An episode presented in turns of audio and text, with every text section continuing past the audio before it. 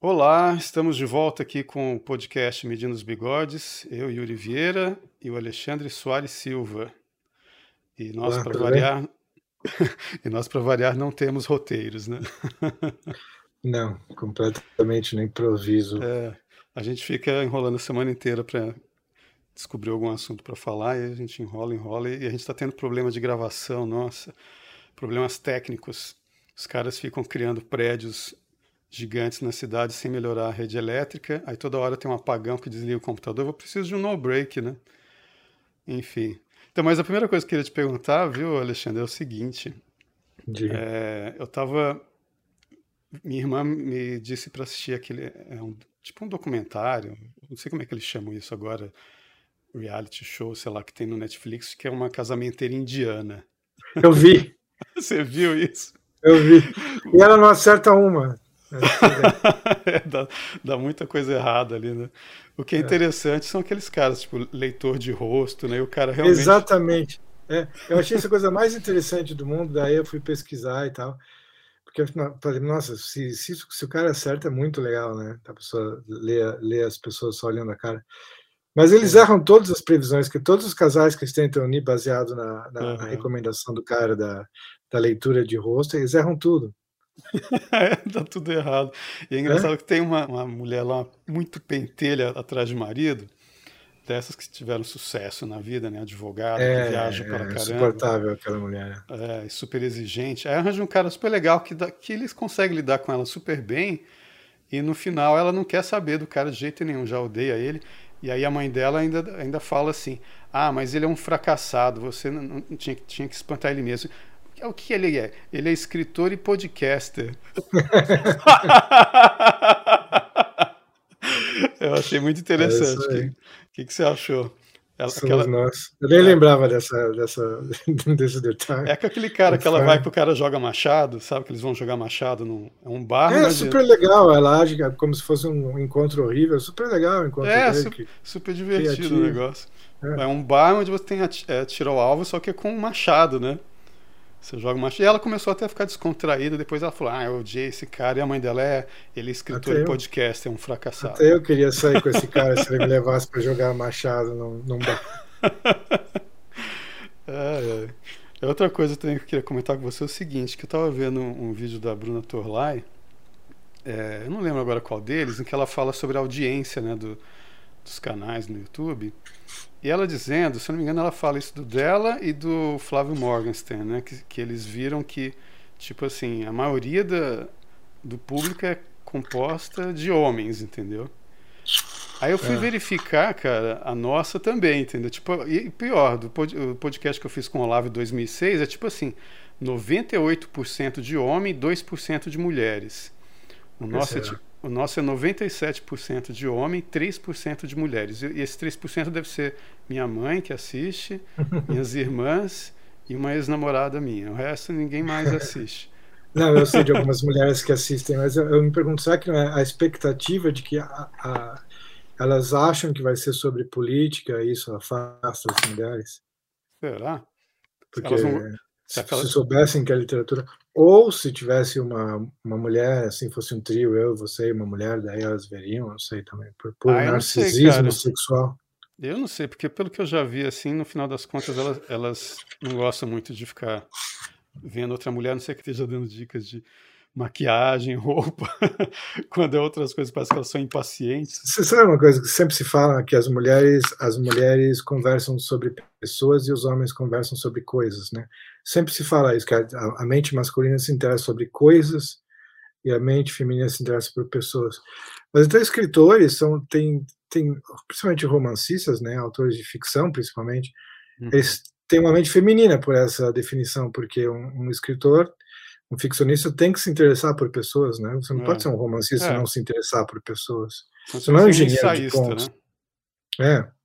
você não é um engenheiro de pontes autista, né? Uhum. Mas o que eu, eu, pensei nisso porque eu não sei se talvez haja expectativa de que a gente vai falar sobre coisas abstratas. Ou talvez a gente seja muito feio, né? Também. É, é mas eu não queria chegar nessa possibilidade tão cedo. Estava tentando a gente, a gente explorar outras possibilidades. Mas, mas pelo é menos estranho, no né? Spotify né? podiam ouvir, né? Não. Então, não sei. É, eu já não sei qual é a audiência lá, mas aqui no YouTube a gente está ferrado, viu? Impressionante. mas a maior parte da, da, da, minha interação na internet é.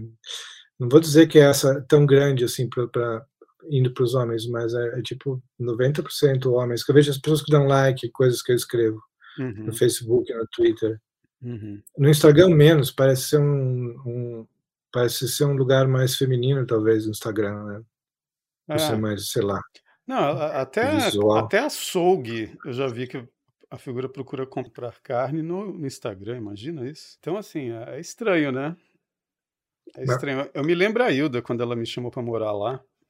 E eu falei para ela: não, eu, te, eu, tô, eu tô com estúdio, né? Eu não posso ir agora, mas eu tenho uma amiga que estuda letras na USP, ela talvez se interesse. Ela, não, mulher não. eu não gosto de ficar conversando com mulher. Mulher é chata demais e fala um monte de besteira e não sei o que. Eu falei, nossa, Hilda. Mas eu acho que tanto homem inteligente quanto mulher inteligente eles procuram. Porque o, o homem burro só quer falar com o homem, né? É, é, vira um estereótipo masculino, né? E a mulher burra só quer falar com mulher, eu acho. E, e assim que assim que você começa a ter um pouquinho mais de inteligência, você procura misturar um pouco mais os grupos. Mas pode ser que nem Sim. aquele meme da internet que você tem um retardado aqui embaixo, daí tem um cara medianamente inteligente aqui em cima e, e o cara super inteligente tem a mesma opinião que o cara retardado. Você, quando você é muito inteligente, volta a querer conversar com o seu próprio sexo, não sei. É, é interessante. Então, agora, por falar em série da, da, Netflix, né, que eu comentei aquela. Você chegou a assistir lá O Medo do 13 ou não? Ainda não. Então, mas eu não sei para quem, quem não viu ainda, esse é um, um documentário, na verdade, né, muito bom, que é sobre um cara que foi preso por estupro e assassinato nos anos 80, né, parece. Começo dos anos 80, uma coisa assim. E pegou pena de morte e ficou preso uns 30 anos e, e, no corredor da morte, sempre alegando inocência.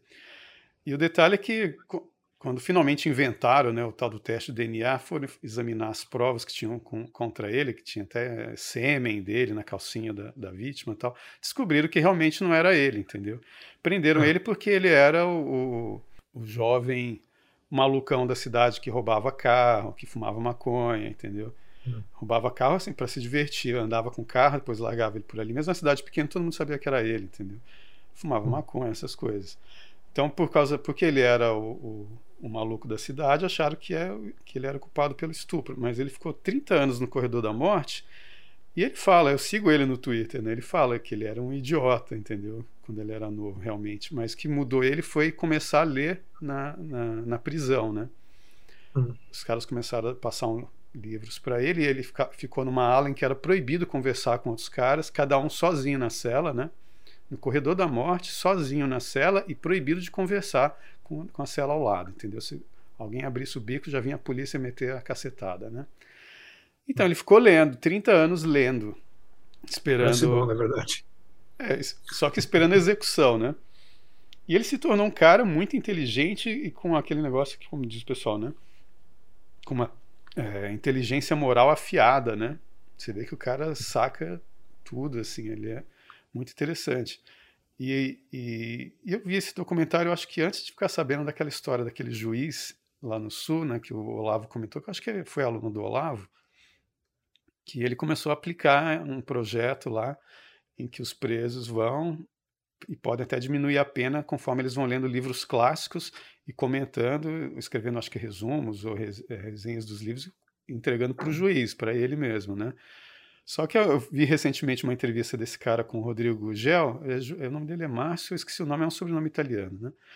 E ele disse que já se apropriaram do projeto dele, os caras sequestraram o projeto, já, já deve estar na mão da esquerda, que agora é o seguinte, não precisa ser mais livro clássico, se, se o cara ler até gibi da Turma da Mônica, tá valendo, entendeu?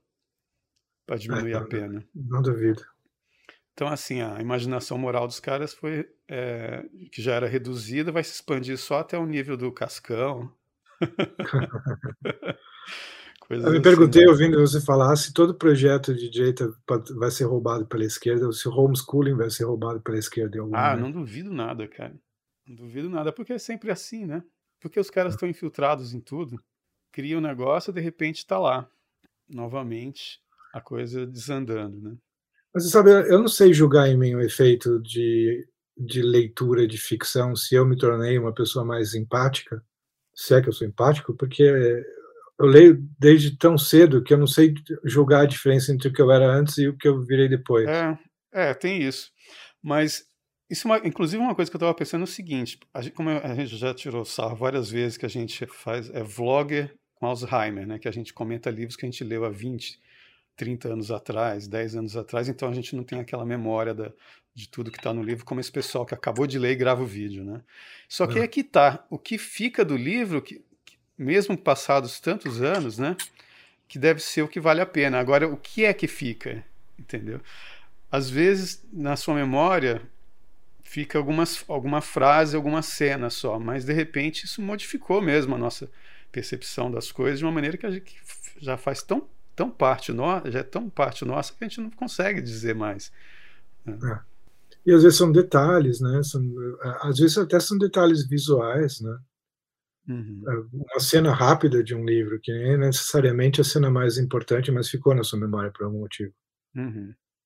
O Guerra e Paz, eu, que eu li com, sei lá, 15 anos, o, o, o que eu, a primeira coisa que me veio à cabeça é o, é o príncipe André abrindo a janela do quarto dele à noite para ele ver um jardim e ver a uhum. sombra dele projetada no jardim, e daí ele ouve a voz da Natasha, uhum. que vem pela janela de baixo, conversando com falando sobre ele.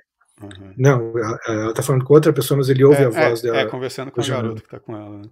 É, essa é a primeira cena que vem à cabeça. E por quê? Por que, por que esse momento, né? É por que, que né? esses detalhes eu lembro, por exemplo, da iniciação na maçonaria daquele Pierre, né, que é Piotr, né, Pierre. É, sim, é, e, e também a cena dele bebendo vodka na janela, lembra disso?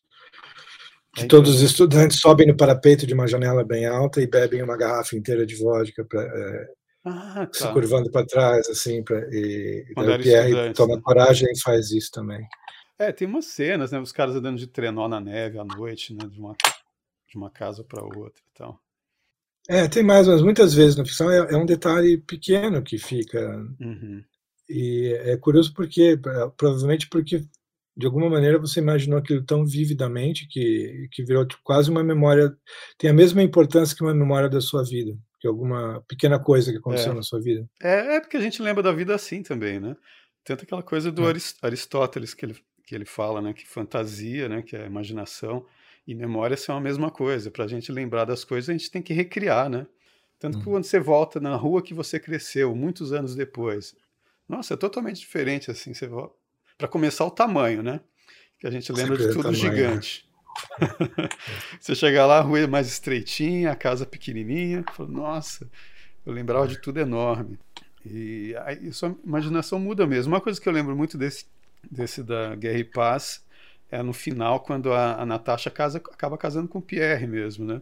Uhum. E tem uma cena que ela já tá. que ela é uma garota linda, né? Na história inteira fala da beleza dela, que os caras é. estão babando. Você meio que se apaixona por ela lendo o livro. Né? É. E no final descreve ela gordinha, com, brincando com os filhos, né? tá lá ela gordinha, toda satisfeita, rechonchuda, bochechuda, brincando com os filhos. É, virou uma. Todas as russas envelhecem mal, então dá mais para imaginar ela com 60 anos, já, já virou uma babusca. é. Pois é, cara. Mas, mas é estranho realmente saber o que, o que a gente muda com leitura. Eu sei, assim, que alguns é, conceitos que se tornam filtros para você assimilar as coisas, isso é, com certeza acontece muito.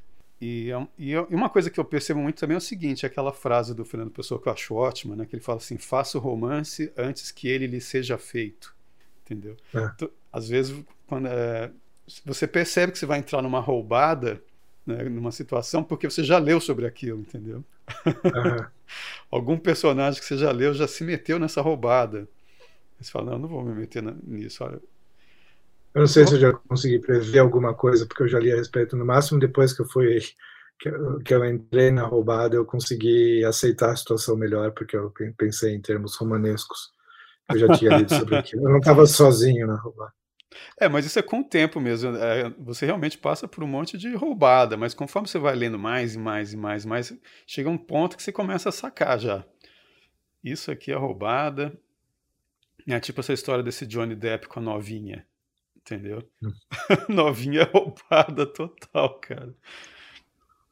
Mas uma coisa que eu noto em pessoas que leem pouca ficção é que eles ficam muito espantados com variedade de personalidades, né? Personalidades humanas. É. Eles ficam muito espantados que alguém possa gostar de alguma coisa, ou que alguém seja assim, ou seja assado. Uhum. Eles nunca se depararam com, com, com a variedade mesmo de, de uhum. personalidades e gostos, né? É, então, é por isso que eu acho o Henry Miller interessante, porque parece que uma coisa que ele colocou para ele é descrever as pessoas que ele encontrou na vida dele. E são umas um monte de figura excêntrica, entendeu? Então, assim, depois que você vê, vê aquele, a descrição que ele faz de, de, dessa gente, entendeu? Você não espanta, não se espanta com mais ninguém, entendeu? Você não se espanta com mais ninguém, impressionante. Eu convivi com muita gente louca também nessa época de São Paulo, em Brasília também, então assim, não, difícil me espantar com, com, com essas coisas, sabe? Mas tem muita gente que vive na bolha mesmo, né? A bolha burguesa, né? E aí né, saiu dali, igual o Lula, né? O Lula foi para o acampamento do MST e ficou com medo. de ouvir os caras fazer o grito de guerra e cantar Sério? umas músicas à noite. Tem no documentário que os, um daqueles irmãos Salles lá fez, ele fala que ele ficou assustado. Lula é maior burguês, né? É, deve ser Socialista. Ficou espantado com o povão do MST. Ele deve ter tão pouco contato com o povo quanto eu provavelmente, se não menos. É, negócio que você acaba entrando muito em contato com essa gente, não só assim, quando você não. É, para expandir a experiência pelos livros, né? Que o, o, livro, como diz Olavo, é a transfiguração da experiência humana, a literatura, né? Então você não, não, pode ter todas as experiências, você vê as experiências dos outros pelos livros, né? Mas você, você dependendo da profissão que você tá, você encontra um monte de gente bizarra, né? Eu trabalhar com documentário assim foi muito interessante por esse lado assim. Eu, eu, lembro de um cozinheiro, um chefe, eu fiz um documentário do movimento Slow Food, né? Que eu dirigi. Aí eu entrevistei vários chefes de cozinha. Eu lembro que tinha um cara que todo dia de manhã ele, ele ia no quintal da casa dele, quebrava um cupim, pegava uma mãozada de cupim e comia os cupins. eu falei pro cara, mas como assim? Ele falando assim, não, mas é proteína pura. Eu falei, cupim? Eu falei, eu falei pra ele, mas minha avó me disse que o cupim, quando ele te, te morde ali naquela presinha dele, só solta quando dá, rola trovoada. quando ele não morde a sua língua, não, cara, não, a, a saliva tem uma substância X que paralisa o cupim. Eu, caramba. Então, assim, você ouve umas histórias estranhas, entendeu? Andando por aí. um cara que come, um chefe de cozinha que come cupim todo dia de manhã. E ele falando, ah, e é, e é bom para para masculinidade, eu tenho 73 anos, minha esposa tem 30 e pouco. Eu, meu Deus. Mas hoje tem um movimento muito grande de coma insetos agora, né, no mundo gastronômico. Né? Estão querendo empurrar isso a qualquer custo. É, e esse cara nem era desse tipo, é, como fala, é, esquerdista e, e, militante de nada, não. Ele é um cara lá do, do sertão, é, não lembro agora de que estado que ele é, mas ali é do Nordeste, eu acho. É que índio come inseto, né?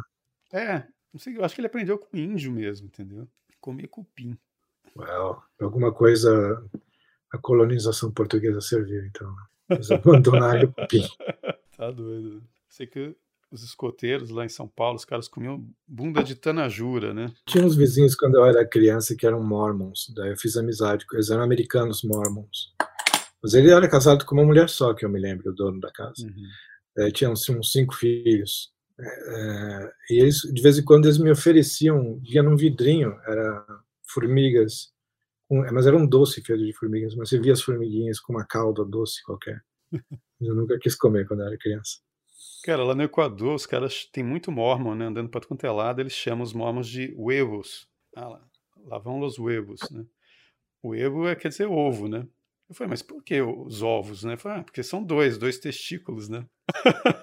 eles andam sempre aos pares, né? Os mormons. Ah, ah. Os equatorianos chamam eles de huevos, tipo os testículos. Né? então, cara, outro documentário que a gente tinha comentado é aquele do fake art, né? Sim, eu Esse vi você também. viu, né? Eu vi, e, e é um chinês que falsifica as pinturas, né? E eu sempre, sempre foi a minha profissão de sonho, que eu queria ser falsificador de pintura. Me parece a vida mais uh, sofisticada e ao mesmo tempo agradável possível se você não é preso e não tem que ir para cadeia. Você fica lá na sua pegar. casa, você fica lá na sua casa, seu ateliê, estudando os grandes mestres. Apesar desse, não, não estudava os grandes mestres, né? Era tudo pintura contemporânea. É, mais era... os, arte, é, expressionismo abstrato nesse né. É, expressionismo abstrato, né? Mas mesmo assim, eu, eu admiro a habilidade do cara. Uhum. Parece uma carreira de sonho mesmo. Mas ele ganhava pouco, né? Tava naquele apartamento. No final mostra o apartamento do cara. É, é que, é que na verdade é, foi idealizado por um casal lá. Um espanhol, eu não sei se a mulher dele era espanhola também, que ela que acabou presa, né? Que o cara fugiu para Espanha, né? Eles foram atrás de alguém que fizesse os quadros e, desculpa, descobrir esse chinês, né? É. E contrataram os chineses, acho que não disseram para ele por quanto que iam vender, estavam pagando é. pouco para ele. Ele que foi numa exposição depois e viu o quadro dele à venda por milhões de dólares. e ficou puto, falou, não, eu quero mais, vocês estão vendendo por esse preço, eu quero mais. Entendeu? Eu também, que burro, quanto ele achava que ele ia vender aqueles quadros, né? Pois é. Agora essa questão, né, cara, é, tem até um, um agente lá do FBI que ele mostra os, os, quadros, alguns que eram vendidos por milhões de dólares, estão lá na parede dele. Ó, esse aqui, os quadros falsificados, na sala do, do FBI. Ah, esse aqui foi vendido por, sei lá, 8 milhões de dólares. Está aqui, não vale nada agora. Né? Mas, eu, mas ele acha bonito, né? Ele fala isso. Ele, ah, eu acho bonito, eu gosto do quadro, por que, que, eu, não, por que, que eu não vou colocar na parede, né? É, o, o agente do FBI, esse eu não lembro dele falar isso. Mas está lá, né, na parede dele, né? É. Agora, agora a questão é a seguinte, né? Como é que pode isso, né, cara? É, o cara, a pessoa vê uma tela, ah, é do Pollock, e compra aquilo por não sei quantos milhões de dólares, leva para casa e fica orgulhoso mostrando para todo mundo. Ah, não é lindo, não é lindo, não é lindo. E aí de repente descobre que é, que é falso, aí já não é mais lindo, agora é feio. E tira da parede, né? É. Sendo que o Pollock é aquele monte de rabisqueira, né? Que o cara jogava tinta assim e tal. Sim. E ou seja, para imitar é dificílimo, mas você tem que imitar mais é, é, a intenção dele do que o próprio quadro, né? E a, a técnica e a intenção. É, se você gostava antes, continue gostando. Só não vai poder vender e dar uma casa para seus filhos, mas. É, se ele, não, se ele não, não, se não fosse um investimento, se não fosse para lavar dinheiro, né? Guardar dinheiro e, e tal, é, e daí, né? tá, mas havia tá um documentário sobre um falsificador de pinturas. Se não me engano, ele era holandês eu não lembro o nome dele, não é aquele mais famoso, Van Mergen, Van Mergen acho que é o nome do cara, mas esse é um documentário sobre um outro cara que era muito bom. E, e ele morreu, ele era, ele era homossexual, ele morreu espancado por um gigolô. É, mas no documentário ele está lá, bom vivão, sentado num café na Itália. Uhum. E, e, indignadíssimo, porque, ah, ué, e rindo também ao mesmo tempo das pessoas que deixaram de gostar dos quadros dele depois descobriram que não eram, que eram quadros dele. Né? As pessoas achavam que era um quadro de Vermeer, ah, eu sei qual que é. Rembrandt.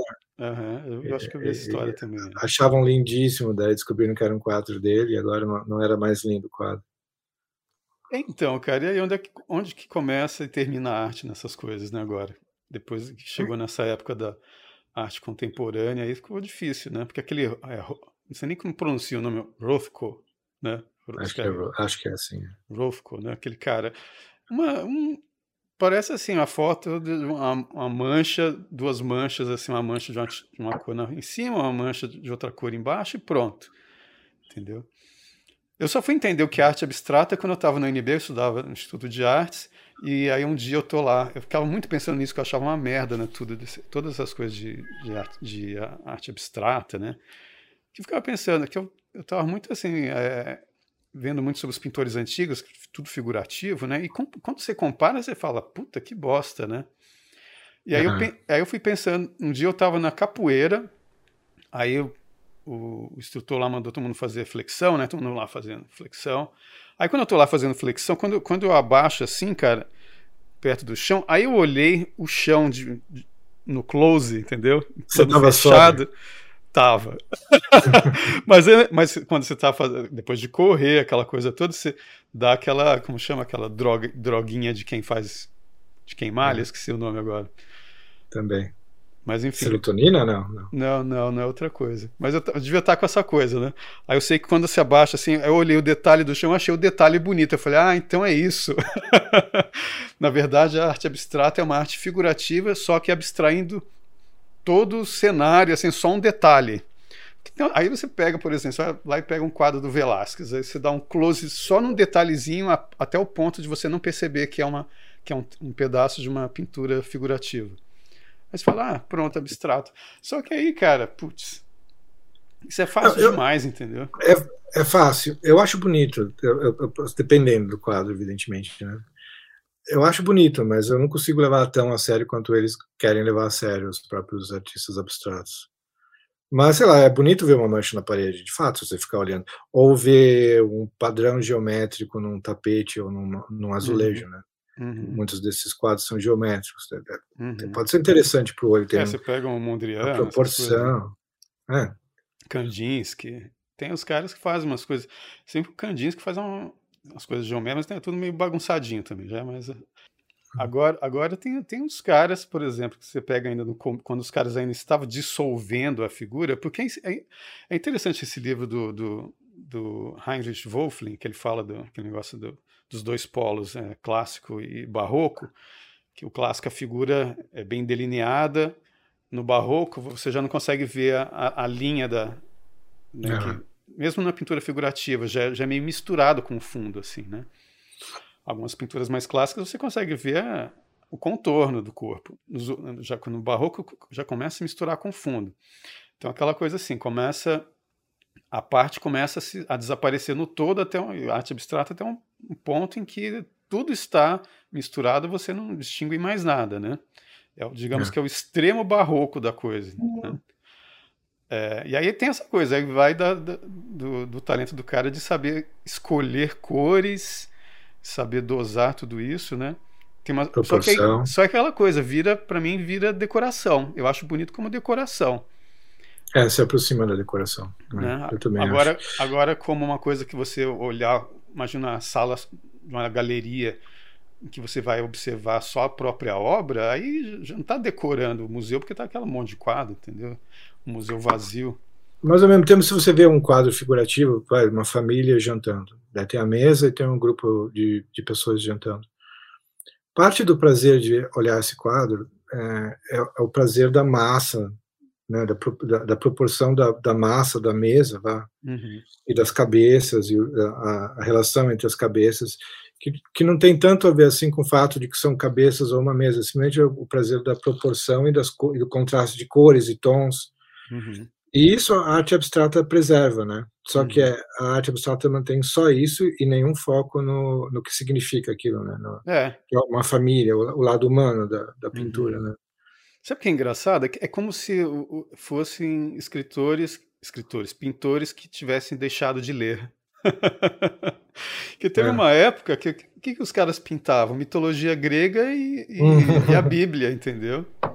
Já não havia mais assunto, né? É, chegou no século XIX e começam a viajar, tipo aquele, aquele gravurista lá que, que fazia todas, todas as coisas do Don Quixote de la Mancha, né, do, do John Paraíso. Milton, Paraíso Perdido, o cara Dorê. Do... Oi? Gustavo Doré. É, Gustavo Doré. Então você pega assim, você vê essas coisas. E aqui, bem que isso aqui tá colorido, aí é foda, né? Isso aqui é o paraíso perdido, entendeu? Uhum.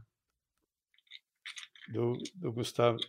Gustavo Doré começou a fazer tudo. Aí, começa, aí eles começam a ilustrar a literatura mesmo. Tipo assim, ainda estão lendo, entendeu? no século XIX os caras ainda estão lendo. É, no século XX, eu acho a ilustração, no século XX até hoje, eu acho a ilustração muito mais interessante do que a pintura. Porque tem um monte de ilustradores fantásticos, né? Sim. Inclusive no é, Brasil. Exatamente, é. Exatamente, é, é verdade. Tem um tal, acho que é, é Rockwell, uhum. um americano que fazia muita até propaganda, né? É. Se você for ver, ele foi o que melhor retratou assim, a, a primeira metade do, do século XX nos Estados Unidos, né? Um dos pintores é. que melhor retratou, melhor até do que aquele outro. Tem aquela, aquele quadro lá famoso no, no, numa lanchonete. Hopper. É, um, li um livro que, é, que, é, que todo, todo mundo que estuda arte acaba tendo que ler esse aqui, né? História da Arte do Gombrich, né? Esse livro tem que ter. Ah, um livro bom sobre, sobre história da arte, é o do Kenneth Clark, o ONU. ONU? É um livro grosso, assim, uhum. sobre, sobre a história do Nu, mas é, é especialmente bom com a estatuária grega, uhum. com as ilustrações e tal. Isso é engraçado, né? Porque você pega é, os caras da época dos gregos, acho que é Lisipo, Praxíteles, né? São os escultores. E você não, não sabe quem eram os pintores gregos, porque tudo sumiu, né, cara? É. Desapareceu é. tudo. Eles têm uma noção do que era a, a pintura é. dessa época por causa de Pompeia, né? Da, já são os romanos, não são os gregos mais, mas você tem uma noção do que poderia ter sido os gregos com, com Pompeia, que so, é, sobraram os, os murais, né, as pinturas. E, e os romanos eram muito interessantes né, com aquele negócio de pintura funerária. Né? Aqueles retratos são, são muito bons, né? Sim. Sabe o que é uma coisa engraçada que muita gente não sabe, né? É que aquelas estátuas gregas, eh, na época, elas eram pintadas, elas eram, eram coloridas, né? É muito difícil para a gente se acostumar com essa ideia. É, imagina. Os caras pintavam o olho na estátua, pintava a cor do cabelo, pintava o corpo, tudo pintado. Mas como ah. ficou lá o relento, né? No meio da ruína durante tantos anos, perdeu a cor. E aí chegaram os caras da, do Renascimento, eles não sabiam disso, achavam que, era, que as estátuas eram feitas daquela maneira só e pronto, e imitaram isso que sobrou, né? Tipo um Michelangelo da vida, né? Mas é impossível para a gente achar que é melhor a cores do que sem é, cores. Né? A gente não está acostumado, porque dá a impressão de uma coisa muito brega, né? Uma estátua pintada, parece que você está no parque de diversões. Você já viu uma, umas simulações de como eram as cidades gregas com a pintura, né? Porque toda a arquitetura também era toda colorida, né? É, pintavam e, tudo e, também. E dá o mesmo efeito berrante. Assim. Eu já tentei me acostumar, falar, não, é só um primeiro, uma primeira impressão, eu não estou acostumado. Uhum. Mas eles, obviamente, eles deviam saber o que é belo, né? Uhum. Os gregos não sabem o que é belo, ninguém sabe o que é belo. Não? Eu pensei. Mas é impossível a gente se acostumar com aquilo. Aquelas coisas todas que sobraram lá, que está tudo né, no mármore, né? imaginar tudo aquilo pintado, né, de colorido, é muito estranho, né? Aqueles, aqueles capitéis coríntios que eram cheios de detalhes, né? Eles deviam ah. pintar as florzinhas todas, né? É, acho que sim. Devia ser um, um negócio bizarro. É. Mas podiam, pelo menos em filmes passados na Grécia Antiga, podiam mostrar esses detalhes, né? É. Era, era como era. Uhum. Uma coisa que o, o Carpo fala sobre o Renascimento, né? Que ele fala que existe um mito do Renascimento, que na verdade existiram vários renascimentos, um atrás do outro. Durante toda a Idade Média teve renascimento. Uhum. Gente inspirada por textos antigos, por obras antigas, recriando. Mas aí, sabe-se lá por que cargas d'água, nós consideramos um renascimento só como sendo. Então, isso aqui me irrita com o crítico de arquitetura, né? Porque tudo, cada vez que alguém faz um prédio tradicional, hoje em dia, é chamado de pastiche, né? É chamado de brega e pastiche, que a gente está tentando Não. emular uma outra época e você tem que ser da sua época. Como Mas toda a história da humanidade... emulando os anos 50, né? Exato, eles estão emulando os anos 20, 30, 40, 50 é. sem parar. E, mas como se toda a arquitetura da, durante toda a história da arquitetura, a arquitetura fez isso. Né? O que, que, era, uhum. que, que era o Renascimento? O que, que é aquelas casas do George Washington, Thomas Jefferson, né? Uhum. Com, com é. Aquelas colunas romanas e gregas e tal. Mas agora, se a gente fizer pastiche, é brega e as pessoas são superiores a isso. Você falou isso da casa do George Washington, que é a Casa Branca, né? Eu lembrei da, da autora do O Vento Levou, cara é, quando ela viu o filme, ela ficou puta, né? Porque a casa da, da, da Scarlett O'Hara, lá do pai dela, né? O senhor O'Hara. Eu ia dizer Scarlett Johansson, meu Deus. Hã? Eu ia dizer Scarlett Johansson. é Scarlett O'Hara, né? Aí, agora eu vou só para te imitar no cachimbo aí. Vou ser a versão steampunk de um cachimbo. então, mas ela ficou puta com aquela casa porque ela dizia que a casa em que ela se inspirou, que ela se inspirou na, na família dela, né, para fazer o vento levou, né? Hum. Não tinha nada daquele tipo de casa com aquelas colunas enormes, aquela coisa meio Casa Branca mesmo. Não tinha nada disso. Ela disse que eles moravam no, tipo nos barracões. Um, era um, praticamente um barracão de dois andares, entendeu? Casas feitas nas coxas, algumas até de madeira. Entendeu? Aí fizeram aquela coisa super aristocrática. Ela falou: o que era aristocrático naquele pessoal era o espírito dele, deles, não o aspecto exterior, entendeu? É, eles tinham muito uma mentalidade de não exibicionismo também, né? Os americanos dessa época. É. Super protestantes. Ah, mas uma coisa, eu sinto isso vendo a adaptação de Jane Austen, porque com exceção de Orgulho e Preconceito, porque quando você vai para a casa do Mr. Darcy, seria uma, é uma, tem que ser uma casa gigantesca, né? Uhum. Mas fora isso, eles são pessoas de classe média, os personagens de Jane Austen. E toda adaptação de filme e série, eles colocam em palácios aristocráticos, né? Agora, será que é porque a Jane Austen era classe média ou porque ela não, não e não conhecia muitos nobres ou porque eles eram assim mesmos? porque uma, porque, entendeu o que eu perguntei? Não.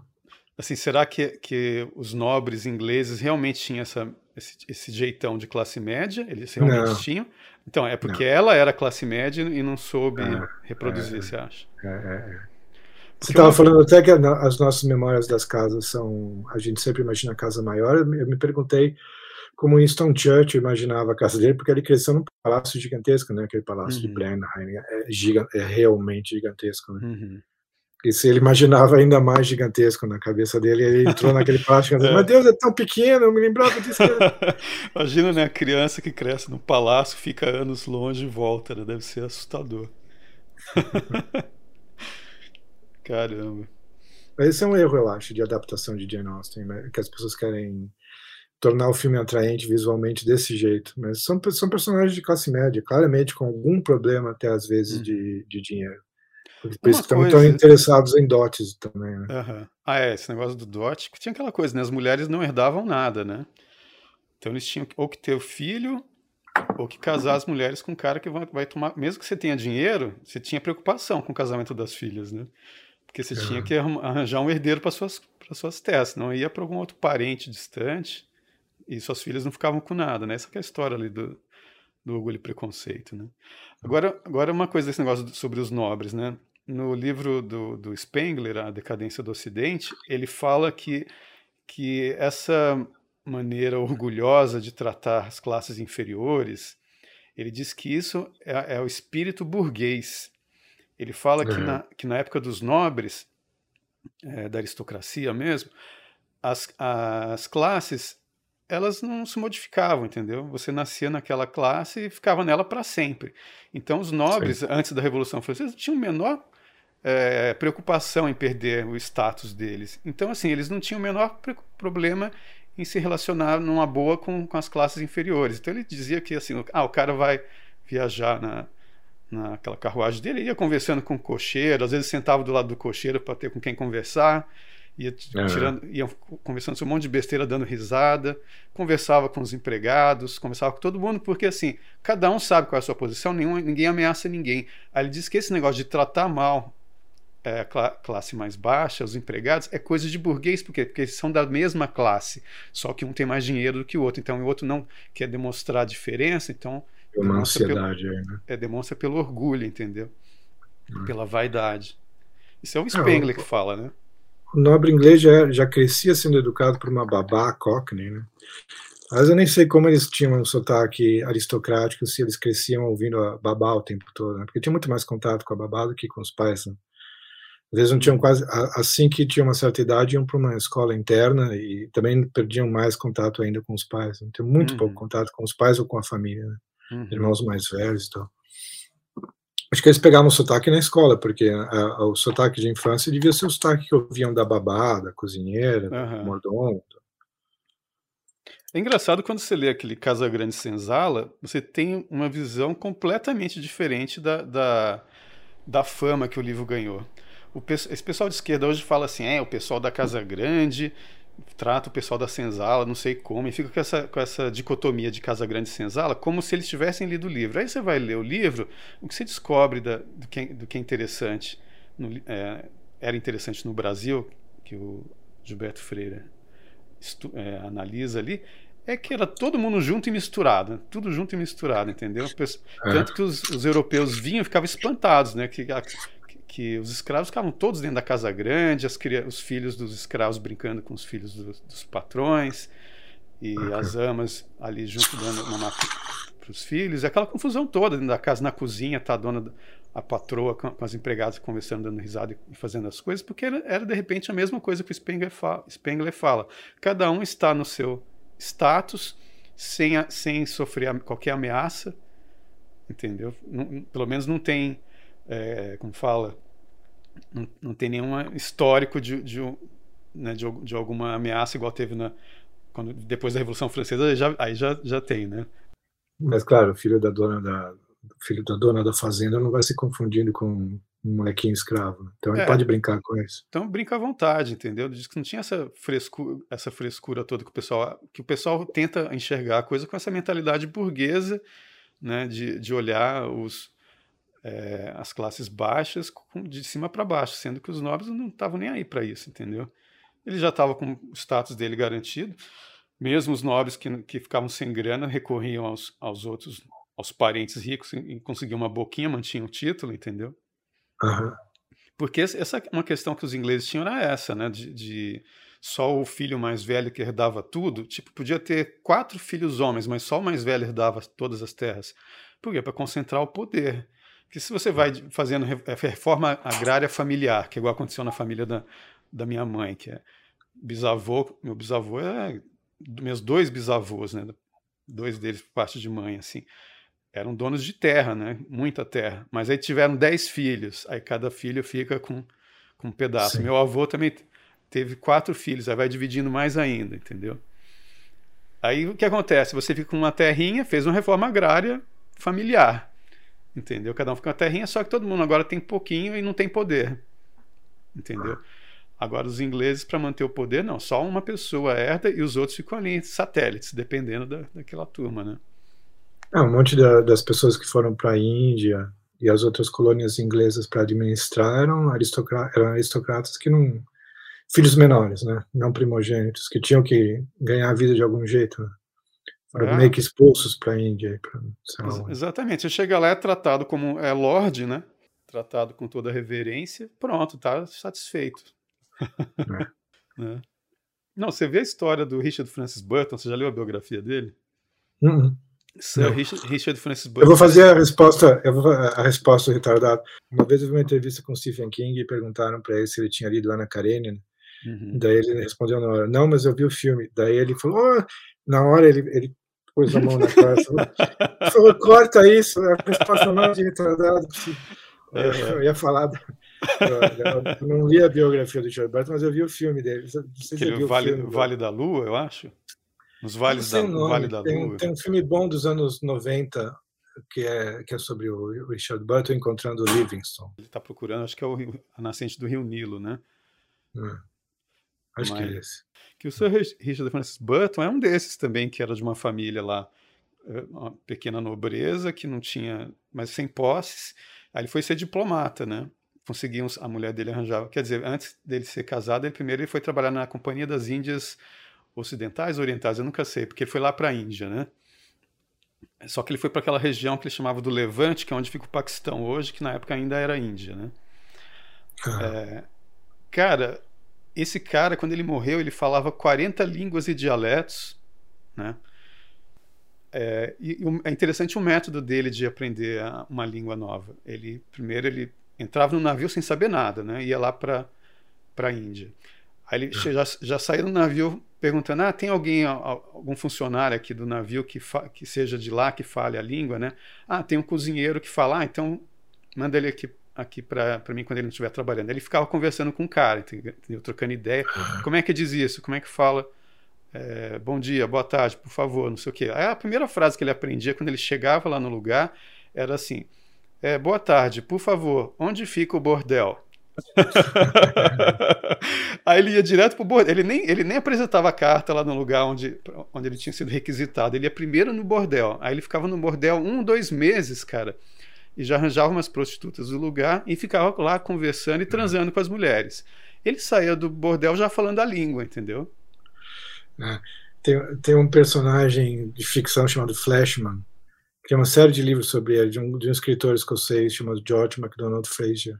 É bem bom isso, é bem, é bem engraçado. Era um herói da, da, um herói militar da época vitoriana, só que é um covarde, na verdade. Peraí, do, do George MacDonald e o escritor, você fala?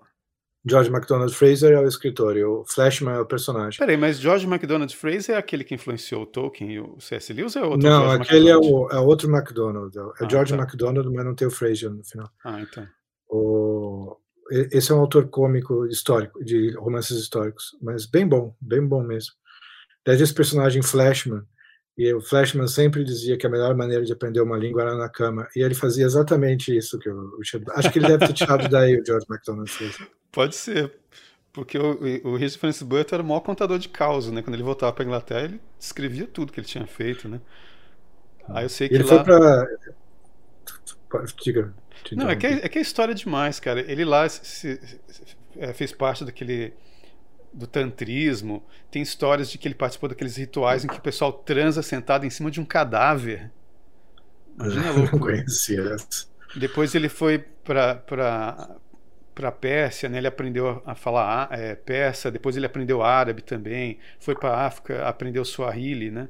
E ele, e ele já, quando era criança, o pai dele morou na Itália. Ele sabia italiano, aprendeu espanhol, é, inglês, E português, né? Porque ele... Tal. É, ele, ele foi cônsul né, no Brasil. Em Santos, né? Hã? Parece que ele... Em Santos, parece, né? Primeiro parece que ele morou numa periferia de São Paulo, aí no- perto da, do, do- do- da Serra da Cantareira, parece, uma coisa assim. Ele, que era um lugar frio, parece que a mulher dele fala, que ele já estava casado, né? E ele odiava o Brasil, né? Eu não sei porque ele se aventurou pra caramba, fez amizade com Dom Pedro II, diz que eles ado- adoravam conversar com Dom Pedro II, entendeu? E aí ele fez uma viagem, e ele, ele adorava de sumir no mundo, a mulher dele ficava assim, né? Putz, já sumiu no mundo o cara de novo. Ele desceu o Rio São Francisco inteirinho, cara, de barco. Ele pegou um- uma canoa, entrou no Rio São Francisco e foi até a, a foz dele lá, até, sabe? Aham. E, e aí sumiu. Aí, a última vez que tinham visto ele foi lá- tinha sido lá no Nordeste. Aí depois a mulher dele falou: "Ah, será que ele morreu? Aí chegou a notícia de que encontraram ele bêbado em Buenos Aires. ele desceu o Rio São Francisco inteirinho de canoa, pegou um navio e foi para Buenos Aires, cara. Isso tudo porque ele era cônsul no Brasil, entendeu? Aí voltou para cá, né? E ele sempre falava para a mulher dele: agora a gente vai mudar para tal lugar. Aí ele pegava o navio e ia, e deixava ela para trás. Aí ela que pagava as contas, acertava tudo, juntava a mudança. E ele, tá, e ele tava lá, tipo, ah, vou arrumar, arrumar a casa pra gente, pra gente mudar. Ia pra lá, entendeu? Levava ela pra trás. Aí ela vinha depois com a mudança. E detalhe, ele se converteu ao islamismo e a mulher dele era super católica. E ela tinha maior vergonha quando ele começava a falar de coisas de islamismo, né? Porque ele foi, ele foi sufi, né? Aquela, fez- participou daqueles, daqueles esquemas dos sufis. Ele fez a- um dos primeiros eh, europeus a fazer a pere- eh, peregrinação a Meca. É. E ele conta a história que foi desmascarado porque ele foi fazer xixi e, e ele pegou no, é, no palco a mão direita e não enxugou a mão com areia. Ah. Aí os caras perceberam que ele não era islâmico. O islâmico segura tudo que vai fazer de higiene com a mão esquerda e enxuga o pau com areia. Como ele não É. fez isso, os caras descobriram que ele era Mas europeu. eles estavam olhando demais para ele também, né? é que ele foi ali no canto, os caras conversando, ah, vou ali. E, e fez o xixi ali parado, né? E aí o que, que foi? Diz que os caras ameaçaram de entregar ele, ele pegou e matou os dois no na punhalada, entendeu? Isso fazendo a peregrinação à Meca. A história que ele contava. Ah, uma outra Legal. coisa interessante dele, quando ele estava procurando a nascente do rio Nilo, é que ele foi atacado pelos caçadores de pênis, cara. O que, que é isso? Não, é uma tribo. Pra você ver como as mulheres sempre tão, estão por trás das- de coisas horrendas, né? É uma tribo em que os caras é, arrancam o pau dos inimigos, entendeu? Eles matam os inimigos, cortam o pau e levam pra casa em penca, como se fosse um cacho de banana. E, se, e se o cara chega na, na tribo dele com, com um cacho de pinto, de pênis, assim, menor do que o, o, o cacho de pênis do, do marido da vizinha, a sua mulher acaba com você, entendeu? Tá vendo? O, o Zé é muito mais macho do que você. Ele trouxe uma penca de cacho de banana da terra. O seu é tudo banana nanica. seu, seu frouxo. então, assim, os caras estimulados pelas esposas levavam os pintos dos, dos inimigos, entendeu? E ele foi atacado por esses caras, ele estava acampando logo num dos primeiros acampamentos, já na saída para ir para buscar a nascente do Rio Nilo. Foi atacado, cara, ele tomou uma lança que entrou aqui e saiu aqui. Ah, por isso a cicatriz da. É, e ele saiu correndo segurando a lança, assim, ó, atravessada no rosto. Ele perdeu de os dentes de trás daqui e daqui e tem aquelas duas cicatrizes na, na, na bochecha, né? Fugindo com a lança atravessada na. Imagina o desespero do cara com uma lança atravessada na, na cara porque os, porque os caras estão gritando: foge, que são os caçadores de pênis. Puta merda, cara. Ele foi pro Velho Oeste, mais, cara. Tem que ter mais caçadores de pênis na, em filmes, é, uma história só sobre eles, né? É, uma série. Caçadores uma de série. pênis na Netflix. É. Uma série é ótima. Ele foi pro Velho Oeste antes de ir para lá, ele raspou a cabeça já para garantir que nenhum índio ia querer o escalpo dele. é. Eu gosto do método dele de escrever. Eu sempre pensei em fazer isso. Várias mesas, parece... né? É, tipo, colocava várias mesas e vários livros, vários manuscritos. Quando cansava de escrever um, ia para o outro. Quando cansava é. de um, ia para o outro. É, em vez de abrir o arquivo no computador, ele ia para a mesa onde ele estava escrevendo aquele livro, cada livro diferente numa mesa diferente, com todas as é. pesquisas juntas naquela mesa, né? Eu não sei se você já viu que existia uma máquina antigamente que era uma espécie de roda que ficava na sua frente e você podia girar como um moinho. E daí tinha livros em cada, de, cada degrau do moinho. Você cansava de ler um livro, você não, rodava, rodava a roda, vinha o livro que estava embaixo, aberto já no ponto que você tinha parado. Você podia ficar o dia inteiro girando o negócio. Nunca vi isso, cara. Não sabia disso, não. Isso é coisa do, do pessoal do Júlio Verne lá. O pessoal steampunk. De repente você aperta o botão, liga a máquina a vapor, gira a roda do livro. Mas não é muito melhor uma experiência de vida assim para um escritor do que a experiência de vida de um escritor brasileiro. escritor paulista dos anos 90, cuja única experiência de vida é beber com os amigos da, da faculdade e, e namorar uma garota que abandona ele. Né?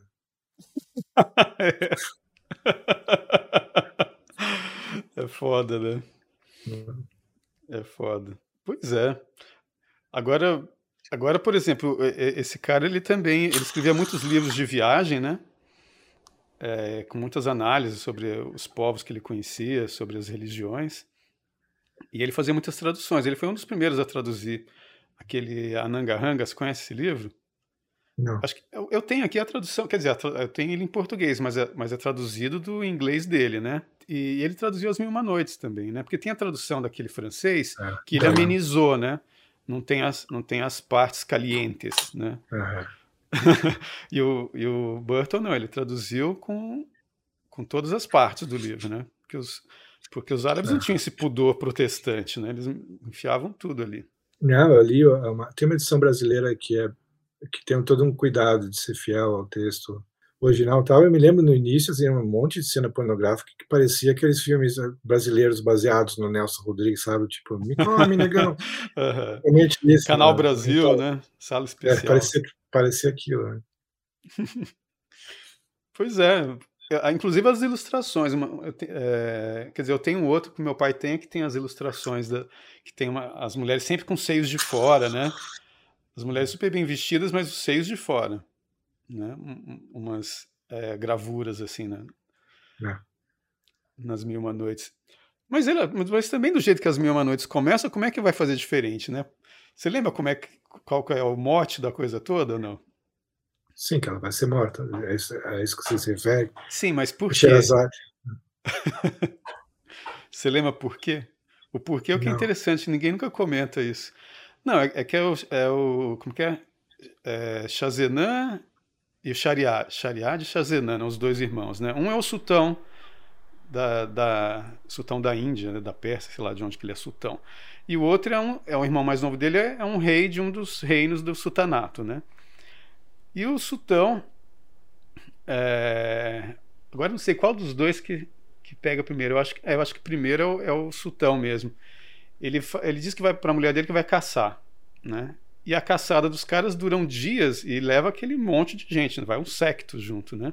Uhum. os, os escravos, né, os outros caçadores, outros nobres. Então tem que armar acampamento, fica aquele dia inteiro armando acampamento do lado de fora.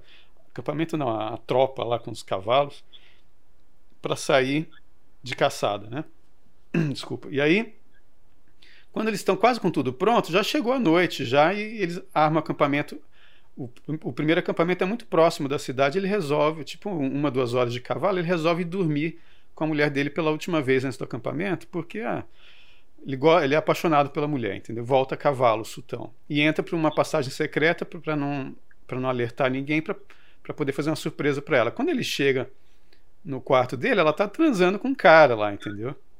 Uhum. Aí ele tira aquela cimitarra dele, pá, corta a cabeça dos dois, entendeu? Uhum. E, e, volta escondido pela passagem secreta e vai. E vai. E... Ah, não, ele, ele tava, na verdade, ele estava indo visitar o irmão dele, que era rei. É isso. A caçada foi depois. Aí ele, ele aí ele volta para o grupo dele de viagem, né? E continua a viagem, ele vai deprimido o resto da viagem, né? Matei a mulher porque eu era apaixonado, porque ela era uma adúltera, né? Uhum. Aí ele chega lá na, no, na casa, no palácio do irmão dele, que é um rei, né? E o irmão dele sempre vendo que ele está chateado, o irmão, aí que o irmão resolve fazer uma caçada. E fala para ele, né? Olha, vamos caçar para ver se você melhora o ânimo e tal. E o irmão dele já tinha organizado tudo, já estava para sair, convida ele em cima da hora. Ele fala: Não, eu não vou não, porque eu tô eu não estou bem e tal. Aí o cara fica assim, mas agora já organizei com todo mundo. Não, eu vou. Qualquer coisa você vai encontrar com a gente. E, sai pra caçada, né? E ele fica sozinho, o sultão, no quarto lá do palácio, né? Quarto de hóspede lá. E, e aí, enquanto o irmão está caçando, ele está lá sozinho, a mulher do. A rainha, cunhada dele, acha que ele foi junto, entendeu? Não está sabendo que ele ficou. Ah. E, ela, e ela vai lá pro, pro pátio que tem no palácio, fechado, junto com aquele monte de escravo e já mais um, faz um monte, um monte de cara entrar lá dentro e faz uma suruba e transa com um monte de cara, entendeu? e aí, Acho que é isso que eu me lembro. É, é e, aí, e aí ele fica pensando, nossa, mas. Ah, na verdade, ele era o, é o, é Esse que era o sultão, eu acho. Nossa, é tá vendo? É, é o o vlogger com Alzheimer. ele tinha ido visitar o sultão, né? Na verdade, ele era o rei e foi visitar o sultão. Ele viu assim, até a mulher do meu irmão, que é o homem mais poderoso trai, então é normal, entendeu? Uhum. Então foda-se, né? Se até a, a, a, sultana trai todo mundo, por que, que eu vou ficar chateado que eu fui traído também? Então todas as mulheres devem trair, entendeu? E aí quando o irmão dele chega, ele tá todo animado já de novo, né? o irmão dele pergunta para ele, né? Eu quero te fazer duas perguntas, né? Primeiro, por que que é, você chegou aqui triste? Ah, porque... Ah, as perguntas eram, por que, que você chegou aqui triste e por que, que agora você está alegre, né? Aí ele fala, ah, eu estava triste porque minha mulher me traiu e eu matei ela. Ah, por que você está alegre agora? É porque eu vi que sua mulher também te trai. Entendeu? Aí o cara fica puto quando descobre isso. Eu falo, é verdade. Aí vai lá e interroga a mulher dele, descobre que é verdade e manda matar a mulher, entendeu? Aí os dois pegam e falam assim: ah, se, se, você que é rei e eu que sou sultão, nós temos todo o poder, podemos ter tudo o que quiser, não conseguimos ter o coração das nossas mulheres, e o que, que adianta viver? De que adianta tudo isso? Vamos cair no mundo, vamos virar peregrinos. E os dois saem escondidos do palácio a cavalo, vestidos como pessoas comuns, assim, vão ah, perambular pelo mundo. E aí, uma, das paradas deles numa praia, tá, tem um, um, um, Eles veem um barulho, vem, vem lá um, tipo, uma espécie de um, de um redemoinho, assim, um ciclone, sei lá. E eles falam, nossa, um gênio, né? E eles se escondem sobem numa árvore e se escondem na árvore, né? E quando aquele, né, aquele redemoinho para, assim, pum, aparece um gênio gigante, né? E o gênio tira um gorro que tem, um, que tem uma caixa de vidro por baixo, em cima da... Ele tira a caixa de vidro e dentro da, dessa caixa de vidro tinha a mulher mais linda que eles já tinham visto na Terra, entendeu? Uhum. E aí eles abrem a... a, a ele, o gênio abre a caixa de vidro, o gênio todo assim, né? Ai, minha linda, doce, amada, não sei o que, posso dormir com a cabeça no seu colo? Aí a moça, ai, claro, hum. né? Aí a moça vai senta, o gênio deita aquele cabeção gigante no colo dela e ela fica lá, né, fazendo cafuné na cabeça do gênio. E ela olha para cima e vê os dois em cima da árvore, né? E fica chamando os dois para descer da árvore. E eles, não, não, né? Tal. Ela, se vocês não descerem, eu vou acordar o gênio, vou falar que vocês me deram, passaram a cantada, ele vai acabar com a raça de vocês, né? Eles, não, não, não. Aí eles descem, né? Elas, ah, me ajuda aqui. Aí levanta a cabeça do gênio, põe uma pedra, aí vai com eles lá para trás e fala assim: ah, agora eu quero o seguinte de vocês Eu quero transar com um de, um, um de cada vez, né? Ele, você tá louco? Se esse gênio acorda, vai matar a gente. Se vocês não transarem comigo, eu vou acordar o gênio e vou falar que vocês tentaram me estuprar. Né? Acusação de assédio sexual aí, né? é. Aí eles vão, ah, então tá, e transam com ela, os dois, né? E depois que cada um transou, ela fala: agora eu quero mais um favor só, quero um anel de cada um de vocês. Os, os dois com a mão cheia de anel, né? Aí eles vão, tiram um anel, dão para ela, ela tira uma corrente do, do pescoço, assim, cheinha de anéis. e coloca o anel e eles ficam olhando, né? Aí elas falam assim: é para vocês verem como é, né? Eu sou, eu, eu, eu, eu sou escrava, fui, fui presa, né? Raptada pelo, por esse gênio mal, né? Eu não, não consigo me livrar dele de jeito nenhum, mas olha só, mesmo estando nessa prisão, eu já traí ele assim centenas de vezes. Então ele fala assim: não adianta você prender uma mulher. Se, quanto mais você prende uma mulher, pior. Olha só, eu já tenho cento e tantos anéis. Uhum. Aí eles voltam para casa com a ideia assim: nós prendíamos nossas mulheres no palácio, entendeu? Aí cada um tem uma ideia de como lidar com a situação. Aí, aí você vai descobrir lá no final é, o que, que o outro fez, mas o que o sultão fez foi o quê? Foi matar a mulher logo depois da lua de mel, né? Ele casava e matava, casava e matava, casava e matava. É, até que arranjou a Sherazade, que contava uma história que não acabava nunca, que ele queria continuar ouvindo no dia seguinte, né? É. Então, assim, a literatura salvou, salvou a Sherazade. Deve ser bom ter uma mulher linda e minúscula no topo da sua cabeça fazendo café. é um luxo que a gente não tem mais. É, só é difícil porque ela fica colecionando anéis, né? É. é, vai saber se ela aguentava o gênio. Então a literatura serve para alguma coisa. É, serve para você não morrer, não perder a cabeça, serve para para o cara se, se deixou seduzir por ela pela literatura também, né? Conquistou o cara pela literatura. O Jorge Luiz Borges que adorava, né, As Mil Uma Noites, né? Sim, sim. Inclusive eu comprei uma edição do Galan uh, muito bem ilustrada, um selo com umas ilustrações realmente, geralmente de franceses, né? Embora tenha Edmond, Edmond Dulac, tem várias ilustrações muito boas. Uhum. Eu não sei qual, de quem fez as, as ilustrações do, do, livro que meu pai tem. O que eu tenho não tem ilustração. Mas eu imagino que seja aquele mesmo cara lá, do Paraíso Perdido que eu te falei. Eu toda hora esqueço o nome. Gustavo Doré, né? Sim, Gustavo Doré. O, Go o Goya também fazia altas ilustrações, né? É, de livros isso eu não sabia. É, ele tem umas ilustrações. Chesterton também, aliás. Ele fazia ilustração, Chesterton? Ele era muito bom isso, né? Porque ele estudou arte, né? Naquela ah. Slade School of uhum. Art, quando ele era bem jovem. Ele queria ser artista, né? pintor, sei lá. Daí ele ilustrou vários, geralmente livros de poemas dele e de outras pessoas. Uhum que dá para encontrar com alguma dificuldade, mas dá para encontrar na internet. Nossa, e ele era muito bom desenhista, como caricaturista, ele era muito bom caricaturista. Como... Tem alguns autores assim, o autor do Dr. Dolittle, aquele Hugh Lofting, que é bem divertido, aliás, Dr. Dolittle. Eu, eu não vi uhum. os filmes, quer dizer, eu vi o filme de, dos anos 60, mas o, o Ed Murphy eu não vi.